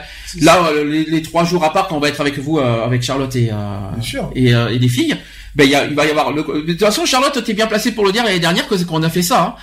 Te- Parce que la soirée, rappelle-toi, rappelle-toi, on avait fait le bowling, on était complètement, euh, voilà, et ça c'était totalement amical. Il y avait rien de, là. C'est quand même, il y a, dans la vie, il y a, Ouais, je vous ressortirai les photos, hein, franchement. Je les ai toujours, hein. Je les ai, je les ai encore, hein, les, bowling. comme donc, on euh, dit, il y a un temps pour tout. Il y a, il y a, bah, il y a un temps pour s'amuser, un temps pour bosser, et, et voilà quoi. Je veux dire. Mhm. Et euh, bah, nous, c'est pareil. Voilà, euh, on va aller à Paris le vendredi, c'est tout chousse. mhm. C'est euh, On s'installe. Voilà, c'est on, se- On se on se prépare. Le samedi, c'est associa- c'est associatif parce qu'il y a la il y a la Gay Pride et puis et il y a l'après Gay Pride quoi. Je veux dire Ça l'après sera Gay pas Pride, c'est-à-dire c'est hors associatif. Donc Ouais. c'est-à-dire qu'on on n'est plus dans ce cadre-là. Donc c'est là Bah, où tu lâches les vannes, où tu mais même le soir après la la Gay Pride. Ah, le je veux soir dire. aussi, on l'a fait, oui. Donc voilà, quand a on fait, va hein. manger le soir après après la Gay Pride tout ça, euh, on se fait vite fait le petit débrief qui va bien euh, à la va vite, Mhm. et puis après c'est terminé quoi. Je veux dire, après on est dans un cadre euh, amical. Mhm. Je me rappelle aussi l'année dernière, le, comment le, le lendemain de la Gay Pride aussi, qu'on s'était tous retrouvés et tout, euh, pour passer un dernier moment ensemble. C'est ça, Mhm. Enfin, j'ai trouvé ça absolument génial, quoi. c'est ça. Ouais, c'est, c'est comme moi hier. euh, hier, j'ai eu le salon de, le, le salon des, euh, des associations euh, euh, sur Annecy. Euh, l'après, donc ça commençait à 17h, ça finit à 1h du matin. Euh, de 17h à 22h, c'était le salon, et de 22h30 jusqu'à euh, 1h, c'était, euh, on va dire, une soirée pour pour déco- euh, décompresser. Attends, on va laisser passer euh, l'hélicoptère. Voilà. qui Ça s'est dit, ça s'est fait. c'était pareil pour Avignon. Avignon, c'est pareil. On a, on a passé, pff, allez, deux jours euh, auxquels on n'en pouvait plus. Là, on était en plein burn-out. Hein. euh, Ah là, j'étais à j'ai décroché moi. Avignon, je n'en pouvais plus, hein, pour Ah, être moi, clair. j'ai Le décroché. lendemain, avec nos amis de Bretagne, il n'y avait plus d'association. C'était terminé. Ça, c'était fini. On a fait le débrief C'était, terminé. Il y avait de la, c'était purement amical. Il y avait rien d'associatif, aucun truc. C'est pour ça que quand elles nous ont dit que- qu'elles s'inquiétaient euh, pour, euh, Oui, pour juillet, mais il y a rien d'associatif en juillet. Même, on aurait pu partir d'Avignon euh, plus tôt que prévu, puisque c'était à l'origine c'était convenu comme ça. Mm. Euh, C'est-à-dire qu'on une fois qu'on sortait de l'hôtel, euh, eh ben on se natchait- on, on se barrait. Euh, là, euh, On voilà, on est resté parce que on, on s'est rencontrés, on a eu des échanges, et puis qu'on a dit, ben voilà, qu'on allait fructifier cette cette relation. cette relation là. Et voilà, donc ce qui a fait qu'on est parti plus tard que prévu. On a passé une après-midi totalement formidable. En plus, le Mhm. temps, le temps s'y était prêté. Euh, voilà quoi. Je veux dire, il arrive un moment donné où, ben, il- c'est comme moi à la Protec, par exemple. À la Protec, euh, on bosse. Il y a la présidente, il y a, il y a tout le monde, la présidente qui est aussi chef de poste, tout ça. Et puis quand on fait des journées cohésion, eh ben il y a plus de protection civile. C'est, euh, c'est, on est tous des, des, des personnes à part entière quoi. Je veux dire, voilà, on n'est pas là pour discuter de protection civile ou de, de secourisme ou quoi que ce soit. Alors après, c'est diffi- après au niveau professionnel dans le monde du travail, le, pro- le travail c'est le travail, mais le travail n'a pas à à, s'imp- à s'exporter dans C'est le dans la maison en quelque sorte. C'est c'est comme les problèmes personnels, mais ça n'a pas à s'exporter dans Ouais, le travail. C'est même- comme quand tu es dans un boulot. Dans un boulot, tu vas créer des liens hein, euh, professionnels et aussi amicaux. Je veux dire, quand euh, après tu s- décides de, de faire une soirée euh, après une journée de boulot, aussi d'aller boire une bière dans un bar ou quoi que ce soit avec tes collègues de travail, le but c'est de justement quand tu arrives à ce stade-là, c'est de ne plus parler boulot alors que tu es dans un bar en train de décompresser, en train de justement c'est de euh, de passer Décrocher à autre chose et de décrocher totalement. C'est ça. Voilà, mais ça- moi j'avais cette faculté là avec une avec une euh, une ancienne collègue, c'est que quand on était au boulot, c'était vraiment une forte complicité en tant que collègue, donc on parlait que de ça. Et dès qu'on sortait, on passait le seuil de la porte du travail, c'était une complicité amicale. C'est ça. Et on parlait pas de boulot ni rien. C'est ça, c'est Ouais, d'arriver c'est- voilà. à faire la part des choses. Mm. Euh, une personne n'est pas la même euh, professionnellement et amicalement, euh, si, je, je puis ouais. dire. Euh, moi, j'ai une relation, par exemple, avec la présidente de la protection civile. Quand on est en tenue, qu'on est protect secouriste, il y a ce respect, il y a cette hiérarchie, il y a ce machin, il y a les ordres qui sont donnés, les consignes, tout ça. Et quand on est hors protect, qu'on va boire un coup ou même euh, dans la rue ou quoi que ce soit, c'est totalement euh, nous quoi. Je veux dire, c'est Mhm. une relation euh, super pote quoi. Je veux dire, voilà quoi. Je veux dire, hein, Mhm. c'est, euh, c'est, on, on, on se permet de dire des choses qu'on dirait pas euh, sur un poste de secours quoi. Je veux dire, euh, voilà quoi. Euh, pas. Qui c'est qui n'est pas d'accord? Moi. Par rapport à quoi? Bah, parce que moi, au boulot, je suis comme je suis dans la vie normale. hein. Si j'ai envie de dire euh, connard à mon employeur, je lui dis connard, quoi. je, te- euh, je pense que ça serait pas bienvenu avec le règlement intérieur, mais bon, euh, je, je suis pas sûr que le règlement intérieur te l'autorise. Oui, mais bon, après, il faut être normal, quoi. Il faut être naturel. Ah, attention. Parce que c'est en hiérarchie Alors, euh, que attention. tu dois euh, C'est pas fermer ce qu'on a ta dit. gueule et... euh, C'est pas du tout, faire, c'est pas du tout ce qu'on a dit. On n'a pas dit de pas être soi-même au milieu du travail. C'est juste que nos problèmes personnels n'a pas, n'ont pas à s'exporter dans le milieu du travail. C'est pas du tout la même chose. Et vice versa. Et vice versa. Rien à voir. Bien sûr qu'il faut rester soi-même. Heureusement qu'il faut rester soi-même. Euh, que ce soit caractère et tout ça, c'est sûr qu'on va pas changer. Euh, c'est sûr qu'on va pas changer nos caractères et nos. Euh, Non, faut pas être les non plus. Ah non, ça c'est clair. Non, mais il faut pas qu'on il faut, ouais, il faut pas qu'on change pour le par, par rapport au travail. On reste comme on est, ça c'est clair. Là, je suis d'accord avec Nat. Par contre, faut rester comme on est. En revanche, on n'a pas à exporter. C'est quoi C'est c'est quoi C'est des c'est des. Il y a quelqu'un qui mange. Hein. C'est très cool.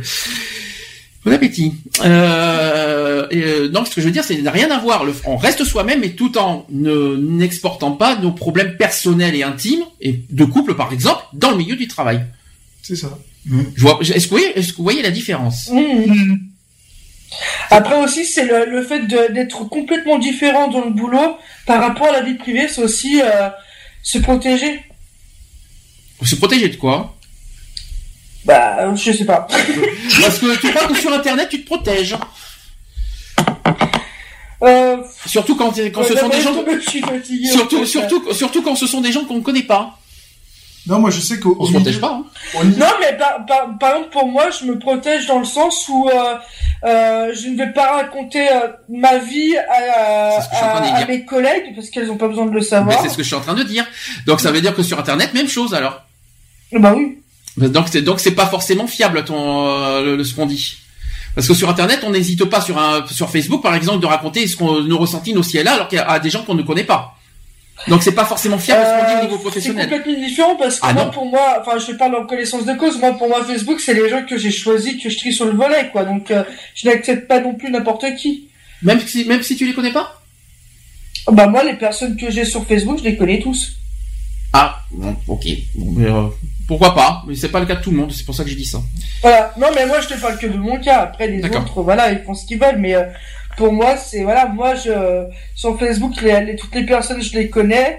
Euh, même les euh, même au niveau associatif et tout ça donc voilà donc euh, je prends pas n'importe qui c'est mais j'ai arrivé d'avoir des gens que je connais pas sur Facebook et euh, voilà donc euh, je ne fais plus cette même erreur là et, euh, et pour moi euh, je me protège au niveau du boulot parce que bah moi pour moi le boulot c'est le boulot. C'est euh, mes collègues ce sont des collègues ce sont pas non plus des potes. Donc tu peux parler de tout tu peux pas ne pas parler de tout avec avec tes collègues. D'après vous, est-ce que le burn-out peut être traité? Au niveau voilà traitement, prévention D'après vous, ça peut être traité le burn-out? Bah Je oui, pense je pense, oui. je pense que oui, parce que maintenant dans les entreprises, il y a des, des, cellules, des cellules euh, psychologiques qui sont mises euh, à disposition des employés. Je parle notamment de France Télécom, hein, puisque ça a été euh, une, des, une des entreprises les, les plus touchées fut un temps. Mhm. À l'heure actuelle, je sais pas, mais fut un temps, c'était eux les plus touchés. Euh, je sais qu'ils ils ont créé une cellule euh, à l'intérieur de, de leur entreprise avec des psychologues qui où les employés euh, sont libres de venir euh, euh, d'aller et venir pour pour parler quoi je veux dire voilà quoi. Alors moi, je- euh, bon, parce que bon, l'explication pour moi est un peu compliquée. Moi, je, moi, je pense que je peux re- recommander, ça c'est mon- à titre personnel. Là, on- vous savez que le facteur numéro un du burn-out, c'est le stress. hein, Vous le savez très bien. Donc, comment d'après vous, il faut vaincre le stress? Faut aller chez Point S. Ah Ça c'est dit, ça y est, tu l'as, tu l'as placé celle-là. Ça y est, il fallait la mettre à un moment ou à un autre. hein. Non, Il est content, il nous a fait cette petite blague de bien. Ça y est, il est content. Il a, ça y est, il a fait, il a, il a placé. Non, sérieux, pour, pour vaincre le stress, moi déjà, il y a deux méthodes, sans passer par les médicaments, parce que les médicaments très un mauvais. yoga et de la sophrologie. Vas-y roule. Sophrologie 1. Et c'est quoi le 2 Le yoga. Le yoga, bien sûr. Voilà, Ah c'est oui. les deux. Donc évidemment. Non. Ah non. Je suis. Est-ce que pour toi, d'après toi, le psy peut résoudre un, un problème professionnel dans, dans, dans, dans sa totalité? Bah disons que du, du moins tu peux toujours lui parler. Donc tu Ouais, peux, mais je- évacuer, tu peux aussi évacuer. En euh, parler, oui. Est-ce que pour en oui, mais retour, ça- tu- oui, mais du fait que tu vas en parler, ça va te permettre aussi un petit peu d'évacuer euh, ce, qui, ce qui te pèse, quoi. Hum. Et ce qui est un petit peu la cause aussi de ton stress. Donc la sophrologie, qui l'a qui l'a testé Moi. Ah, moi Ouais, aussi, je l'ai la testé. Alors quand tu es en sophrologie, à un moment tu tu, tu, tu ne tu ne ressens plus rien, mais tu, Ah, mais t'es tu ne ressens plus. direct. Mais non tu ne C'est ça, t'as un mec qui va te traiter d'enculé, tu vas être mort de rire, quoi. Tu, tu, C'est- tu, tu rirais, tu vas faire, ouais, non mais c'est pas ça. Mais la sophrologie, moi je, on l'a traité une fois à Bordeaux. Euh, on l'a direct. Déjà, t'es ailleurs. On Ah oui, on t'imagine sur une plage, bientôt fort, un petit peu dans l'ost, tu sais. Et, et à la fin de voilà du truc, tu ne ressens plus rien. Mais alors tu ressens ni tes bras, ni tes jambes. T'es t'es complètement et en plus t'as du mal à revenir. Euh, on va dire à, voilà parce que quand t'es quand t'es apaisé, euh, voilà, tu fermes les yeux et tout ça, et ben t'as du mal à revenir sur terre en fait. Non, mais attends, mais moi, la sophrologie, Ça fait à du chaque fois sur Terre, j'ai l'impression d'être dans le pays des bisounours, tu vois. Mais ça fait du bien la sophrologie. Ça, c'est Ouais. ça, Ça fait 5 ans c'est une méthode, franchement, que je recommande et qui fonctionne à merveille. Je l'ai testé, ça Après, fonctionne voilà, parfaitement. Quand euh, quand il y a la pratique, faut le faire euh, sérieusement. Parce que moi, j'en ai connu qui partaient pas du tout dans le truc. Mhm. Et euh, c'est vrai que moi, au début, j'étais très réticent. Mhm, Euh, mes premiers cours de sophrologie, je prenais plus ça comme une récréation qu'autre chose. mhm. Donc oui, alors détendez-vous. Alors tu te détends, je fais oui. Euh, donc vous imaginez, je fais oui, j'imagine très bien. euh, ouais, y a pas de souci. Vas-y, pose toujours. Tu m'intéresses parce que je voyais rien du tout. Et en fait, quand tu te concentres, parce que c'est une, question de concentration aussi, de toute façon. Euh, Tu voilà, et je, que je- je me suis aperçu qu'au fi- en fin de compte, au fur et à mesure, euh, tu t'évadais complet. ouais, c'est voilà. Alors, euh, ouais, vous imaginez sur une plage. Alors, t'en as qui dit ouais, d'accord. Moi, je voyais pas du tout la plage. Je voyais complètement autre chose. Mais je, je le gardais pour moi, puis je continuais le cours et tout. Et puis à la fin, quand on parlait, alors. euh, Machin, je dis ouais bah moi votre plage je l'ai pas vue, par contre j'ai vu de belles montagnes avec des beaux champs, machin. Elle me dit ouais non mais c'est pas grave, le tout c'est voilà c'est d'avoir fait euh, d'être parti quoi en fait, d'être parti et d'avoir fait une euh, euh, de s'être évadé. Une et déconnexion. voilà une déconnexion totale. Et le yoga? Alors ça c'est encore autre- une autre stratégie. Ah, c'est autre chose. C'est pas la même chose. C'est ah, hmm, vas-y, vas-y, tu prends des chakras. C'est un peu les chakras, Oui, c'est c'est un peu c'est- ça. ça me fait c'est- penser à une émission qu'on a. Ben, on l'a vu dans, dans, Bienvenue, euh, C'est euh, c'est- chez nous. C'est le yoga, c'est c'est une technique complètement différente hein, Mm. qui euh, qui se travaille pas pareil que la, la sophrologie de toute façon. Mm. Euh, En cas de stress, je, je, je privilégie plus la sophro quand même. hein. c'est Ouais. c'est oui, c'est Parce que le t'as des, meilleur des de- tactiques, des, on a des techniques de, de, de souffler pour, euh, pour, euh, pour aller mieux, pour apaiser le corps. c'est ça. Seul problème, c'est que c'est cher. J'ai vu Ouais. les prix, euh, j'ai vu les tarifs, c'est pas donné. les sophros. Mm. 50 euros, non, c'est ça? Je crois que c'est entre 50 et 60 de l'heure. C'est Ouais, vraiment impressionnant, hein. c'est- C'est pas. Sur- surtout pour te dire, ouais, vous imaginez, vous voyez la plage, les cailloux, vous entendez le bruit des vagues, 50 50 euros s'il vous plaît. Euh, C'est dur. Ouais, mais euh, si tu crois que c'est mieux, euh, c'est pareil. Hein, non, mais si- déjà le mec, le, déjà la personne qui fait de la sophro, tu vois, pour te- t'expliquer que t'es sur une plage, il y a des vagues, il y a Mm. des cailloux, l'eau qui vient frôler le sable et tout, ça fait une heure, 50 euros. Bon, maintenant, il y a une mouette qui passe avec un bateau, 50 euros, ça fait deux heures. Oui, mais bon, il faut arriver à destination à un moment. Alors, Alors, le, le temps d'arriver. rappelons que ce n'est pas remboursé par la Sécu, hein. C'est vrai, ça c'est vrai malheureusement. Sophrologie, logie, hein, donc euh, qui dit logie, pas de sécu, et c'est pas c'est pas des Ah, médecins. mais c'est pas Ce logique. sont pas des médecins, mais par contre, non, mais par contre là, il faut être clair, ça fonctionne. Ah, ça fonctionne, mais c'est pas logique. Ça n'a rien à voir avec l'hypnose, par exemple. Disons que Ah, là, l'hypnose, c'est euh, non. c'est- c'est sain, quoi. C'est une thérapie qui est saine, Mm. Euh, ou c'est une, c'est une autothérapie de toute façon, puisque c'est un travail qu'on fait sur soi-même. hein. Mm. Euh, euh, donc voilà, quoi. Je veux dire, c'est, Alors je vais vous donner aussi, alors là ce sont d'autres méthodes de, de comment réduire le stress ou vaincre le stress. Alors là, ça n'a rien à voir avec la sophrologie, mais essayons de faire d'autres méthodes. Alors vous allez me dire si vous êtes d'accord euh, ou pas, point par point. On dit que lors de conflits de nature sociale, il faut conduire des discussions avec les parties du conflit orientées vers des solutions. Tout problème a des solutions, je sais Lionel. C'est c'est ça que tu vas me dire, je sais, mais, mais est-ce que mais eh, honnêtement, est-ce que euh, lors de conflits de nature sociale, on peut euh, est-ce que la discussion peut euh, Bien sûr. peut calmer un conflit? Mais bien, mais bien sûr, le... du fait d'en parler, de, de parler du conflit, ne fait qu'apaiser le, le truc. Après, il y a le ton qu'il faut employer, il y a, il y a une façon de d'en discuter. Euh, si tu en parles d'une manière agressive ou quoi que ce soit, tu risques pas de calmer grand chose. Euh, voilà quoi. Autre point, on dit que lors de surcharge de surcharge de travail, il faut déléguer un maximum C'est ça. et répartir sur plusieurs personnes. C'est ça. Toujours délégué, oui. C'est bizarre, c'est quelque chose que tu m'avais déjà dit ça dans l'associatif. ça te rappelle pas des choses ça non, mais bien sûr, il faut, il faut savoir déléguer, comme on a, on a fait la, la réprimande à une certaine personne d'une autre association. Euh, C'est pas moi, hein, je rassure. Voilà quoi. Donc euh, non, oui, il faut savoir euh, s'appuyer sur sur des personnes avec qui euh, avec qui tu travailles, avec qui tu collabores, etc., etc. D'accord, pas d'accord alors sur ce point? Ouais. Très bien. Troisième point, il faut rejeter des critiques injustifiées.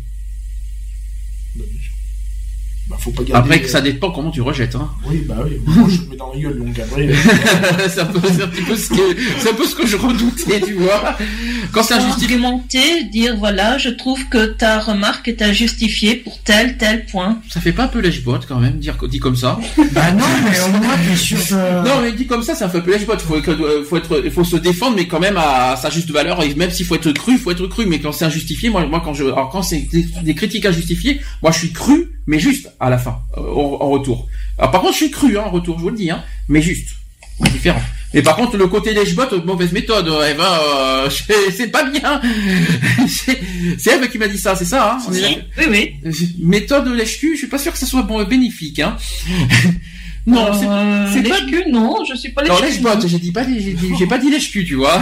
J'ai été poli quand même. Quoi euh, à savoir que, si vous préférez lécher les bottes ou lécher les culs, c'est votre problème. Ça, c'est à chacun son truc. Hein. Ensuite, en cas d'absence d'une réaction au propre travail, il faut exiger un tel retour. Moi-même, j'ai même pas compris le truc, mais euh... alors en cas en cas d'absence d'une réaction au propre travail, et il faut exiger un tel retour. On va passer, hein, parce que moi, Le moi, moi, si tu réponds pas à ma question, euh, je vais pas lâcher le morceau, quoi. Oui. Donc, euh, du moment où il n'y a pas un retour, euh, Mhm. une question elle exige une réponse, forcément. Lors de tâches, alors, autre point, lors de tâches imprécises et d'objectifs contradictoires, il faut demander des clarifications. Oui. Logique. C'est pas laisser dans le flou, hein, tout simplement. Ensuite, autre point, c'est que pour les délais trop serrés, il faut, de, il faut demander un report. Bah, des fois, tu Oui, peux pas. ça dépend, mais il y a des fois tu peux Après, pas. ça dépend, euh, ouais. euh, Il y a des fois ça, t'as tu peux t'as pas. pas le choix. T'as pas le choix, t'as t'as pas de report possible. En l'absence de savoir-faire approprié, il faut demander de l'aide aux collègues expérimentés. c'est ça. Mhm. C'est ça, ne pas hésiter à, Demander. à demander, ouais, bien sûr. Il y a- il- ça, ça ne coûte rien, ça ne, ça ne, ça, Ça, ça- il n'y a, pas de honte à dire, écoute, euh, je suis... euh, je sais pas, je suis incapable de faire ça. j'a- J'arrive pas à le faire, ça te dérange pas, bah non, ouais, tu sais faire, bah vas-y, fais-le, quoi. Parce que moi, j'y arrive pas, et puis c'est tout. Il n'y a pas de Mhm. honte à ne pas savoir. Hein. Ou au pire, demander qu'on te montre, quoi. Oui, ou qu'on montre, ou qu'on remontre même, euh, vaut mieux deux fois qu'une. hein.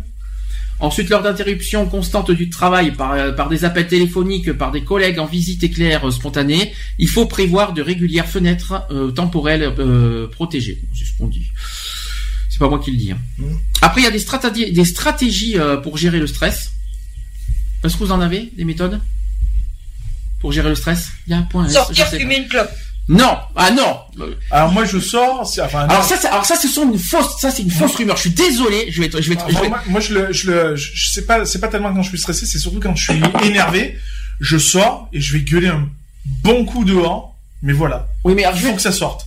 Par contre, Nat, Après, je suis bien. Nat, euh, je sais que t'as pas été là ce jour-là, on en avait parlé une fois quand, le- quand on avait fait le sujet de la cigarette, c'est un faux prétexte. De dire que la cigarette calme les nerfs, c'est faux. Est-ce que tu sais ce que contient une cigarette La nicotine. Vaudrait mieux dire ce que, ce, ce- que ça ne contient pas, parce que là, euh, Ce, qui est- ce que contient la cigarette, c'est un excitant. Ce n'est pas un calmant. À réfléchir. Merci, à bientôt. Euh, Lionel, il fait mourir euh, de crise cardiaque euh, toutes les vieilles qui habitent aux, aux alentours, là, hein, à gueuler dans son jardin, là. Ah ben moi j'évacue comme ça. des hein. vieilles, il n'y a pas de vieilles. Je connais pas de vieilles, moi, personnellement. Euh, J'aime pas ce mot, en plus. hein. Il n'y a, il y a pas de vieilles, il y a des personnes âgées. Non mais ouais moi je, je préfère. euh, Enfin Non, moi, moi, pour déstresser, je sors et je vais taper dans les murs. Ah, les murs, ça va. Ça, Pauvre mur, il t'a rien fait. moi hein. je dis pauvre main parce que C'est mal les pour les mains qui morflent. hein. Pas.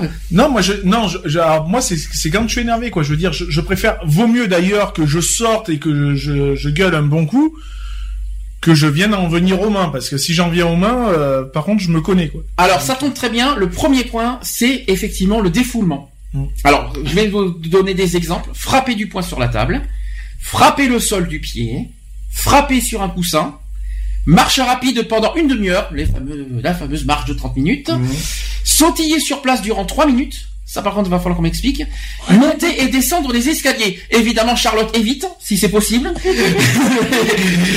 ça, ça éviterait quand même ça. Vous êtes d'accord ou pas d'accord? À sa copine. Moi, les 30 Bon, minutes alors, de marche, taper ouais, du poing sur la table, t'as intérêt d'avoir une bonne table, parce que sinon, il faut la changer souvent. Pas en verre si c'est possible. ne, ne Pas en carton. non pas en plus, hein. carton. Ne tapez pas sur une table en verre, c'est mort, c'est Pas une table en plastique non plus. Frappez le sol du pied. Ouais. Oh, ça fait un peu fini. ça, quand même, hein. Si t'as les voisins en dessous, euh, Non, euh, ouais, Tu vas faire, faut- tu peux- Frapper sur un coussin, bon, bon Dieu, les plumes, Ouais. je vous raconte pas, Ça dépend. ça, ça dépasse. sur La marche, euh, la marche rapide pendant une demi-heure. Ouais, c'est la fait- marche. Est-ce que ouais. la marche défoule Ouais. Moi, moi, ça me fatigue. hein. Ah, moi, ça. Eh ben tant mieux, justement, ça, ça, Ouais, mais ça, ça ça- défoule, ça t'enlève ça le stress. détend. Mais si ça, Ça fatigue, c'est le, ouais. le contraire. Oui, c'est mais la fatigue est une, est une cause de stress. Ah non, Non, ah, bah, si. ah non, ah non, je suis pas d'accord, ah non. Moi, quand je suis fatigué, je suis stressé. Hein, alors, hein. Quand t'es fatigué, t'es stressé. Oui, je suis stressé parce que je suis Je fatigué. préfère mieux quand tu dis quand t'es stressé, t'es fatigué. Je préfère mieux que tu Eh dises ben, ça en fait. Mais quand t'es fatigué, t'es stressé, c'est c'est c'est impossible. Hein. C'est la même chose. Ah non, Bah, si. ah non. Si. C'est pas comme euh, euh, ta tante et. Euh... D'accord, hein. ah, je À veux ne pas. pas confondre à ne pas tentacule confondre. et, Et, euh, voilà. hein, voilà. Nous sommes d'accord. si je peux me permettre. Non, la marche, si, euh, c'est un bon moyen de se déstresser. La marche, je sais pas. Si. Je- ah, te- Ah, ouais, je peux te dire. Sauf si tu rencontres, sauf si tu croises des gens qui te. qui te stresse encore plus. stressent ça dépend en fait. Ça dépend dans quel contexte et dans quel Non, but parce tu que le marches. fait que tu marches, euh, ça te permet Et puis, de Tu, réfléchir tu vois en à... plus comment ça te fait passer pour un con parce que imagine, t'es stressé donc tu te dis je vais marcher une demi-heure, t'as un mec qui t'arrête, te dit vous marchez Et pourquoi là, parce que je suis stressé. vieille d'à côté qui gueule dessus parce que t'as gueulé dans le jardin. Non mais, non mais Eve, franchement. Alors, autre stratégie, autre chose. On parle de déviation. Par exemple, en s'occupant d'une tâche sans contrainte, avec un jeu sur ordinateur. Moi, je, hein, hein, il faut éviter. Un appel à un ami. Donc, on est, on est dans qui veut gagner des millions. Non mais le jeu, le jeu c'est pratique. On peut dévier. Mais oui, tu es énervé, tu te mets sur Call of Duty ou machin, tu butes tous les gars qu'il y a, t'es un, appel, tranquille. un appel à un ami, c'est un défouloir, le pauvre ami, parce que tu dois Ouais, mais tu t'énerver parce que sinon, sinon toi derrière au téléphone, il a eu un petit peu de stress et tout, que toi derrière tu lui envoies le tien, Euh, il est dans des bonnes épaules le gars, parce que voilà. Ah, il va pas être déçu. arrosage des fleurs. Alors, il faut avoir un Ouais. jardin. Faut avoir un jardin. Euh, J'aime ouais, pas. mais alors, t'es stressé, tu sais? Avec les- tu te vois avec ton tuyau en train d'arroser tes plantes? Alors, Moi, ça me calme pas personnellement. Ça Par me gonfle Le ça me gonfle aussi. alors toi, alors toi, je suis en plein dedans. Toi, tu te, toi, tu gères un stress en, en jouant sur un ordinateur ou un jeu ou un- ou une console de jeu si tu veux.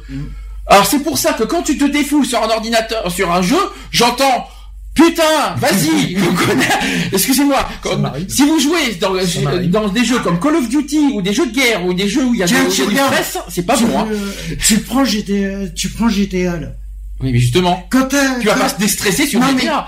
Ben si, figure-toi que t'en as Non, qui te demandent. c'est le contraire. Non, non, normalement ça devrait te détendre. bien Après, en plus, quand t'es en ligne, attends. Alors, quand je suis stressé, je joue à un jeu de rôle. Ça, c'est... Mario. Non, un jeu de rôle. Ah, un jeu de C'est-à-dire comme Oblivion, tu, tu, Non, non, oui. t'as un, par- un personnage euh, fictif, hein, un elfe, un machin. Ça, c'est. Puis en plus, les paysages sont magnifiques dans le jeu. Enfin, moi, euh, le du jeu que j'ai, il est magnifique. Donc, ça appelle vraiment parce que les, les musiques en plus sont super douces. Donc, du coup, ça permet de Voilà. Donc jouer à des jeux, mais Calme. calme, pas Voilà. des jeux où il y a de la guerre ou des guerres et des trucs comme ça, c'est même pas Ah la non, peine. faut, faut pas jouer Écouter à- de la musique aussi, ça peut aider. Oui, c'est voilà. ce qu'on dit. Alors, C'est ça, de la musique, fait euh, aussi les mœurs, c'est ce qu'on dit, mais euh... Bon, faut pas Pendant le écouter du hard- bah, rock. euh, Non, mais euh, c'est sûr que si t'es stressé, faut pas écouter du Iron Maiden ou du machin, ça sert à rien. hein. du, euh, Je privilégie plus du, du Metallica. Non, plus du Mozart, ou du, du Mozart ou du Vivaldi, ouais, ça passe bien. Non, mais, euh, non, alors, au, contraire, c'est- non, c'est sympa Mozart, mais si c'est pour t'endormir, c'est Mais pas la peine. Mais non, pendant le travail. Bah, T'as du euh, moi, ça m'arrive. hein, Ah, bah, euh, on du, moi, j'ai- pas du Mozart pendant le Ah bah, travail. moi, hein. j'ai eu, j'ai, j'ai eu fait des boulots où euh, j'avais mon petit Wattman sur moi ou mon petit MP3, n'importe, et de la musique tout chousse dedans. À la- chez soi, si tu veux, tu peux du, Mo- du Mozart, mais pas pendant non, à la, maison, travail. à la maison, tu me feras jamais écouter du Mozart, je t'arrache la tête. hein. T'es ouf. Ah bah tu vois. Donc c'est bien ce que je dis. Mais ça pas à la maison. Mais pas à la Mais maison. pas au travail, tu t'endors au mais, travail. mais non, tu t'endors pas. Ah punaise. C'est pas, c'est pas soporifique à ce moment-là, quand même. Bah la preuve, les musiques d'attente au téléphone, ça te stresse ou ça te... Hein On te place bien des musiques classiques dans les musiques d'attente au téléphone. Moi, Ça te stresse ou ça te- Non, elle, me- dérange pas plus que ça. Au, au bout de 6 minutes Non, au bout de 6 minutes, je raccroche. Merci, voilà. Non, parce que quand Deux minutes, nous je vous demandons de patienter deux minutes et que tu regardes ton truc, ça fait déjà 10 minutes que tu y es, faut pas te foutre de ma gueule non plus, hein. Donc voilà. Connasse. Et en plus insultant, pas bien.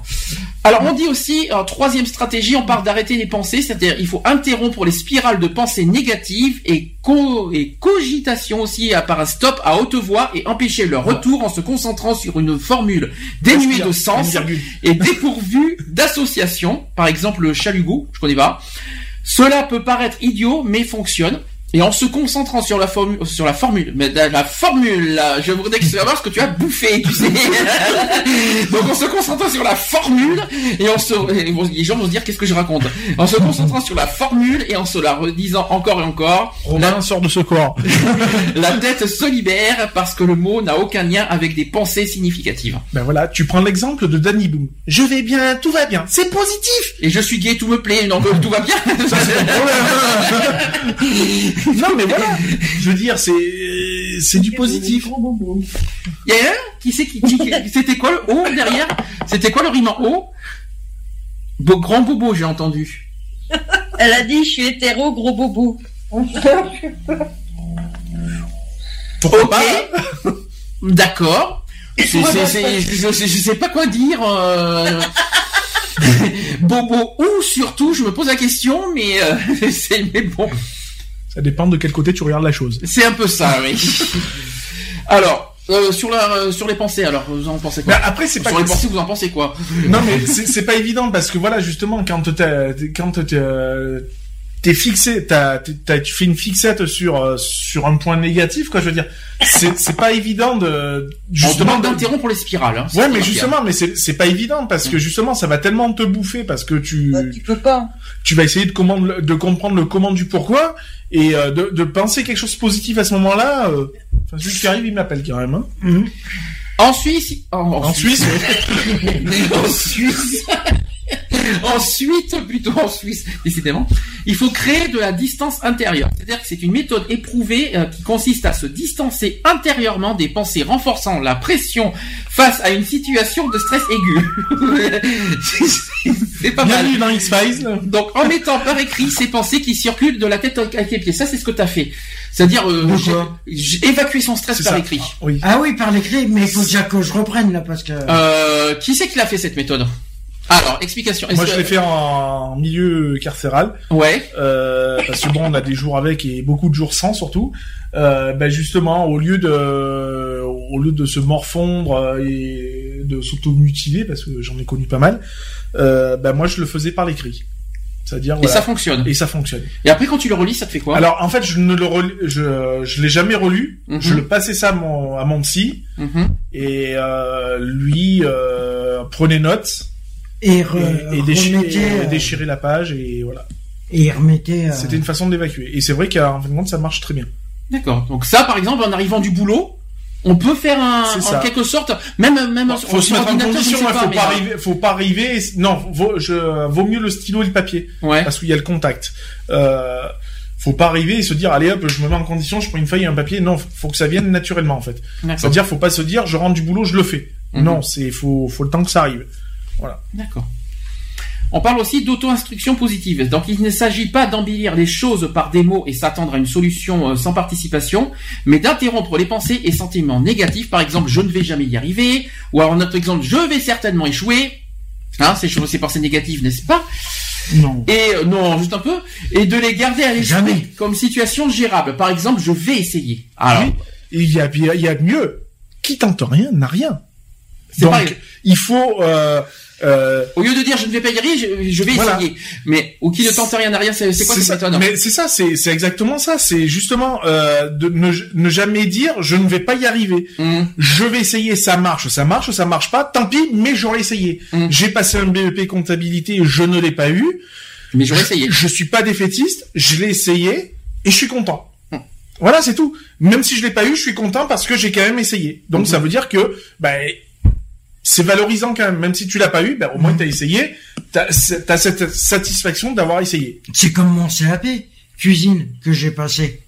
Non, mais au moins tu l'as fait. Non, mais t'as au moins. fait. J'en pas été au bout parce que tu c'est ça, voilà. mais t'as ça. au moins tenté. Voilà, ce que j'ai expliqué à, tenté. à, à Daniel, mon mari, quand il a passé son concours euh, pour être gendarme euh, volont euh, machin, euh, il m'a dit ouais putain j'ai pas été retenu. Tu t'en fous, t'as essayé, t'as passé l'examen de concours, Ça n'a pas ça fonctionné. a pas fonctionné, tant pis, mais tu l'as essayé. Stop. C'est ça. Voilà. Après, il faut pas se, mettre Ça- stress par-dessus d'avoir voilà. échoué, en non, fait. voilà, Ouais. c'est justement, c'est le but, c'est de Mm. partir de, de cette, de, de faire de cette chose négative une Mm. chose positive, de Mm. se dire ouais, j'y suis pas arrivé, mais putain, au moins je l'ai fait. Même si je suis pas arrivé, je l'ai fait. T'as le mérite de l'avoir fait. Autre point, autre stratégie, c'est la recherche de relaxation spontanée. Je vais expliquer. On parle d'une courte promenade, on l'a dit tout à l'heure, les 30 minutes. Se pencher en arrière dans son fauteuil Oui. et aussi regarder le ciel par la fenêtre. Oui. Ça arrive ça Oui. Penser aux dernières vacances. Donc là, ça fait un peu sophro. Se mettre debout et relâcher les muscles et aspirer à plein poumon. Ouais, mais alors moi, si je me mets debout, que je relâche les muscles, je tombe par terre. hein. Euh, Donc peu importe la façon par laquelle on se procure une relaxation, relaxation spontanée, cet acte devrait, et je mets au conditionnel, hein, être sans stress et immédiatement réalisable. Donc est-ce que j'ai entendu un oui euh, pour se pencher en arrière dans son fauteuil et regarder le ciel par la fenêtre Moi, ça m'est déjà arrivé. C'est le côté, c'est quoi, c'est le côté ciel bleu qui C'est ça, c'est l'infini. euh, Oui, c'est c'est en bleu, puis c'est euh, quand tu regardes le ciel et tout, bah, c'est un côté relaxant. C'est ça. Mm. Et puis, du fait que tu sais que tu n'as rien qui va entraver, par exemple, un mur, mhm, tu, tu vas fixer un mur, tu sais qu'il y a, tu peux pas aller plus loin que ça. mhm, Alors que Ouais. quand tu regardes le ciel, c'est l'infini, en fait. mhm. Donc, du coup, ton, ton regard, tu peux le projeter, euh, super loin, et donc, du coup, penser à autre chose. Ok. Autre stratégie pour vaincre le, pour vaincre le stress, il faut créer une expérience de satisfaction. Donc il faut exécuter avec conscience des activités qui ne sont pas de, de- qui ne sont pas sous des considérations uti, euh, utilitaristes. Je sais pas si je l'ai bien dit. Utilitaristes plutôt, c'est mieux. Mais correspondent aux inclinations personnelles promouvant le bien-être. Il pourrait s'agir d'un passe-temps de loisir, donc le sport, entre autres. Par exemple, Daniel fait le- la boxe, par exemple. Donc c'est un exemple. Euh, des rencontres régulières avec des personnes familières. Oui, mais à un moment, euh, ça te détend à ch- chaque fois de nous voir tous les jours? Non, mais bon, c'est, ça entretient, euh, ça te déstresse? Je vais pas dire ça, ça déstresse, mais c'est euh, bah, en même temps ça fait sortir, tu vois, Mm. déjà d'une, donc du, du fait de, de prendre l'initiative d'aller voir des amis ou quoi que ce soit, donc déjà Mm. ça te fait sortir de chez toi, et euh, et puis ouais, ça, ça fait plaisir, quoi. Je veux dire, euh, puis c'est comme ça qu'on qu'on maintient une relation amicale. Alors là, je suis pas très pour ce que je vais vous dire. La lecture d'un livre divertissant. Ouais, bah alors. Je suis pas lecture pour être honnête.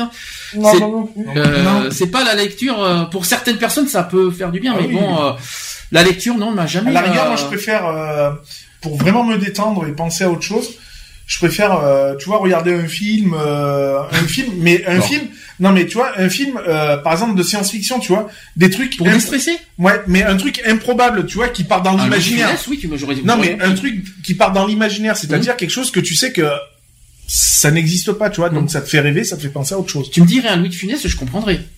Tu me dis une science-fiction, je suis pas si sûr que ça que ça Bah, un truc, un truc moi qui sort du, qui sort complètement de, de l'ordinaire, quoi. Ouais, un dire. film d'horreur. Non, pas, pas un film d'horreur, mais un truc improbable. euh, Bah voilà. Euh, par exemple, tu prends, moi il y a un film que j'adore, c'est c'est Hook, c'est un vieux film, mais j'adore ce film avec euh, Robbie Williams tout ça, qui joue le rôle de, de Peter Pan. Tu vois Ah, Hook. Hook. Voilà. Ben, ce film-là, moi, je regarde ça, ça m'évade. Et Mhm. du coup, ben, ça me détend, et puis voilà, quoi. Parce que c'est improbable, le jour où tu verras mettre des collants verts et de la poudre et que tu voles, tu m'appelles, quoi. Hum. Hein, donc euh, voilà quoi, je veux dire, moi des, des films comme ça, tu vois, ça me, c'est improbable, donc du coup ça me détend. Alors, autre stratégie, mais alors cette fois à longue durée pour vaincre le stress, on, de- on nous demande de se détacher du rôle de victime. Est-ce que ça vous parle? De se trop se victimiser, bah, justement. ça, mais, euh, ça, euh, il, il faut arrêter de, des fois de se comporter comme, euh, comme une, comme une victime, hein, de se dire ouais, là, là, là, non, c'est bon quoi. Je veux dire, il arrive un moment donné, il faut, se- faut s'enlever les doigts du cul. Quoi. Ensuite, il faut réviser les propres attentes et les objectifs personnels, professionnels. Et je rapp- on, on répète ce qu'on a dit tout à l'heure, sachant que c'est deux choses distinctes. Il faut pas mélanger les deux. Donc, euh, donc, il faut bien faire, bien mettre, euh, faire la part des choses personnelles, faire la part des choses professionnelles, garder ses objectifs, hein, C'est ça. mais distinctement. Ça, c'est très important. Euh, la mise en place des ressources physiques et mentales. Donc, euh, quelles sont nos, ca- nos capacités, euh, jusqu'où vont nos limites en quelque sorte, c'est Mhm. ça. L'adoption et la mise en œuvre des connaissances sur les méthodes de gestion du temps. Il y a aussi l'autogestion et aussi la gestion des conflits et de relaxation. À long terme, hein, on parle. Euh, donc, les méthodes de gestion du temps. Est-ce que vous arrivez à gérer votre temps? Bah, moi ça dépend. L'autogestion.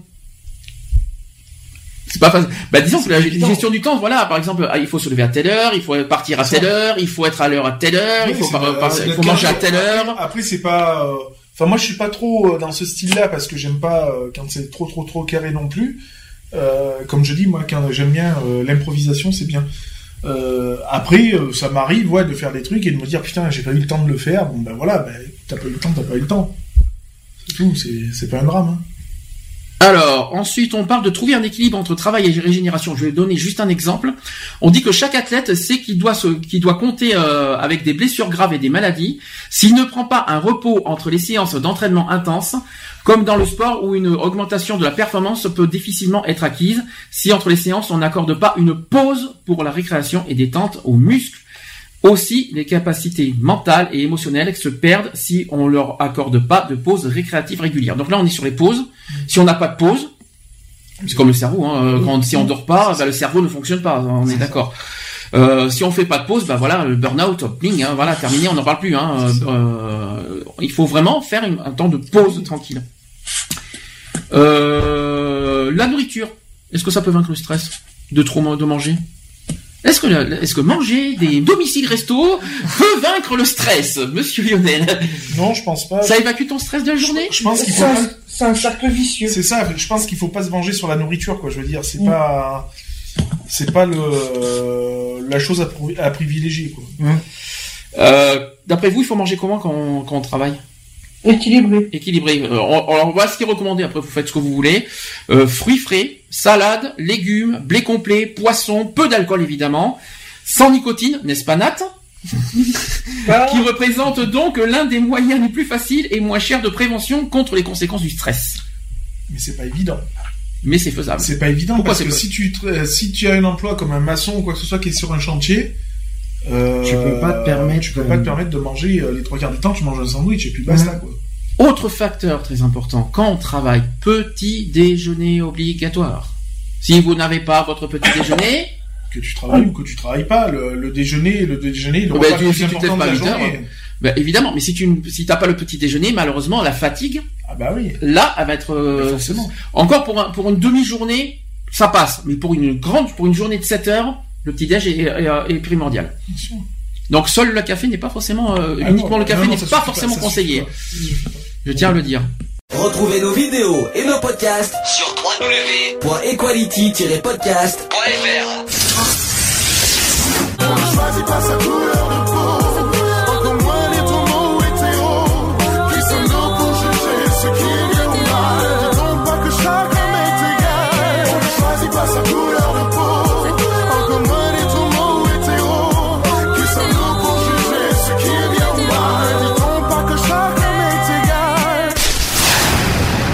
Voilà, c'est fini. À très bientôt.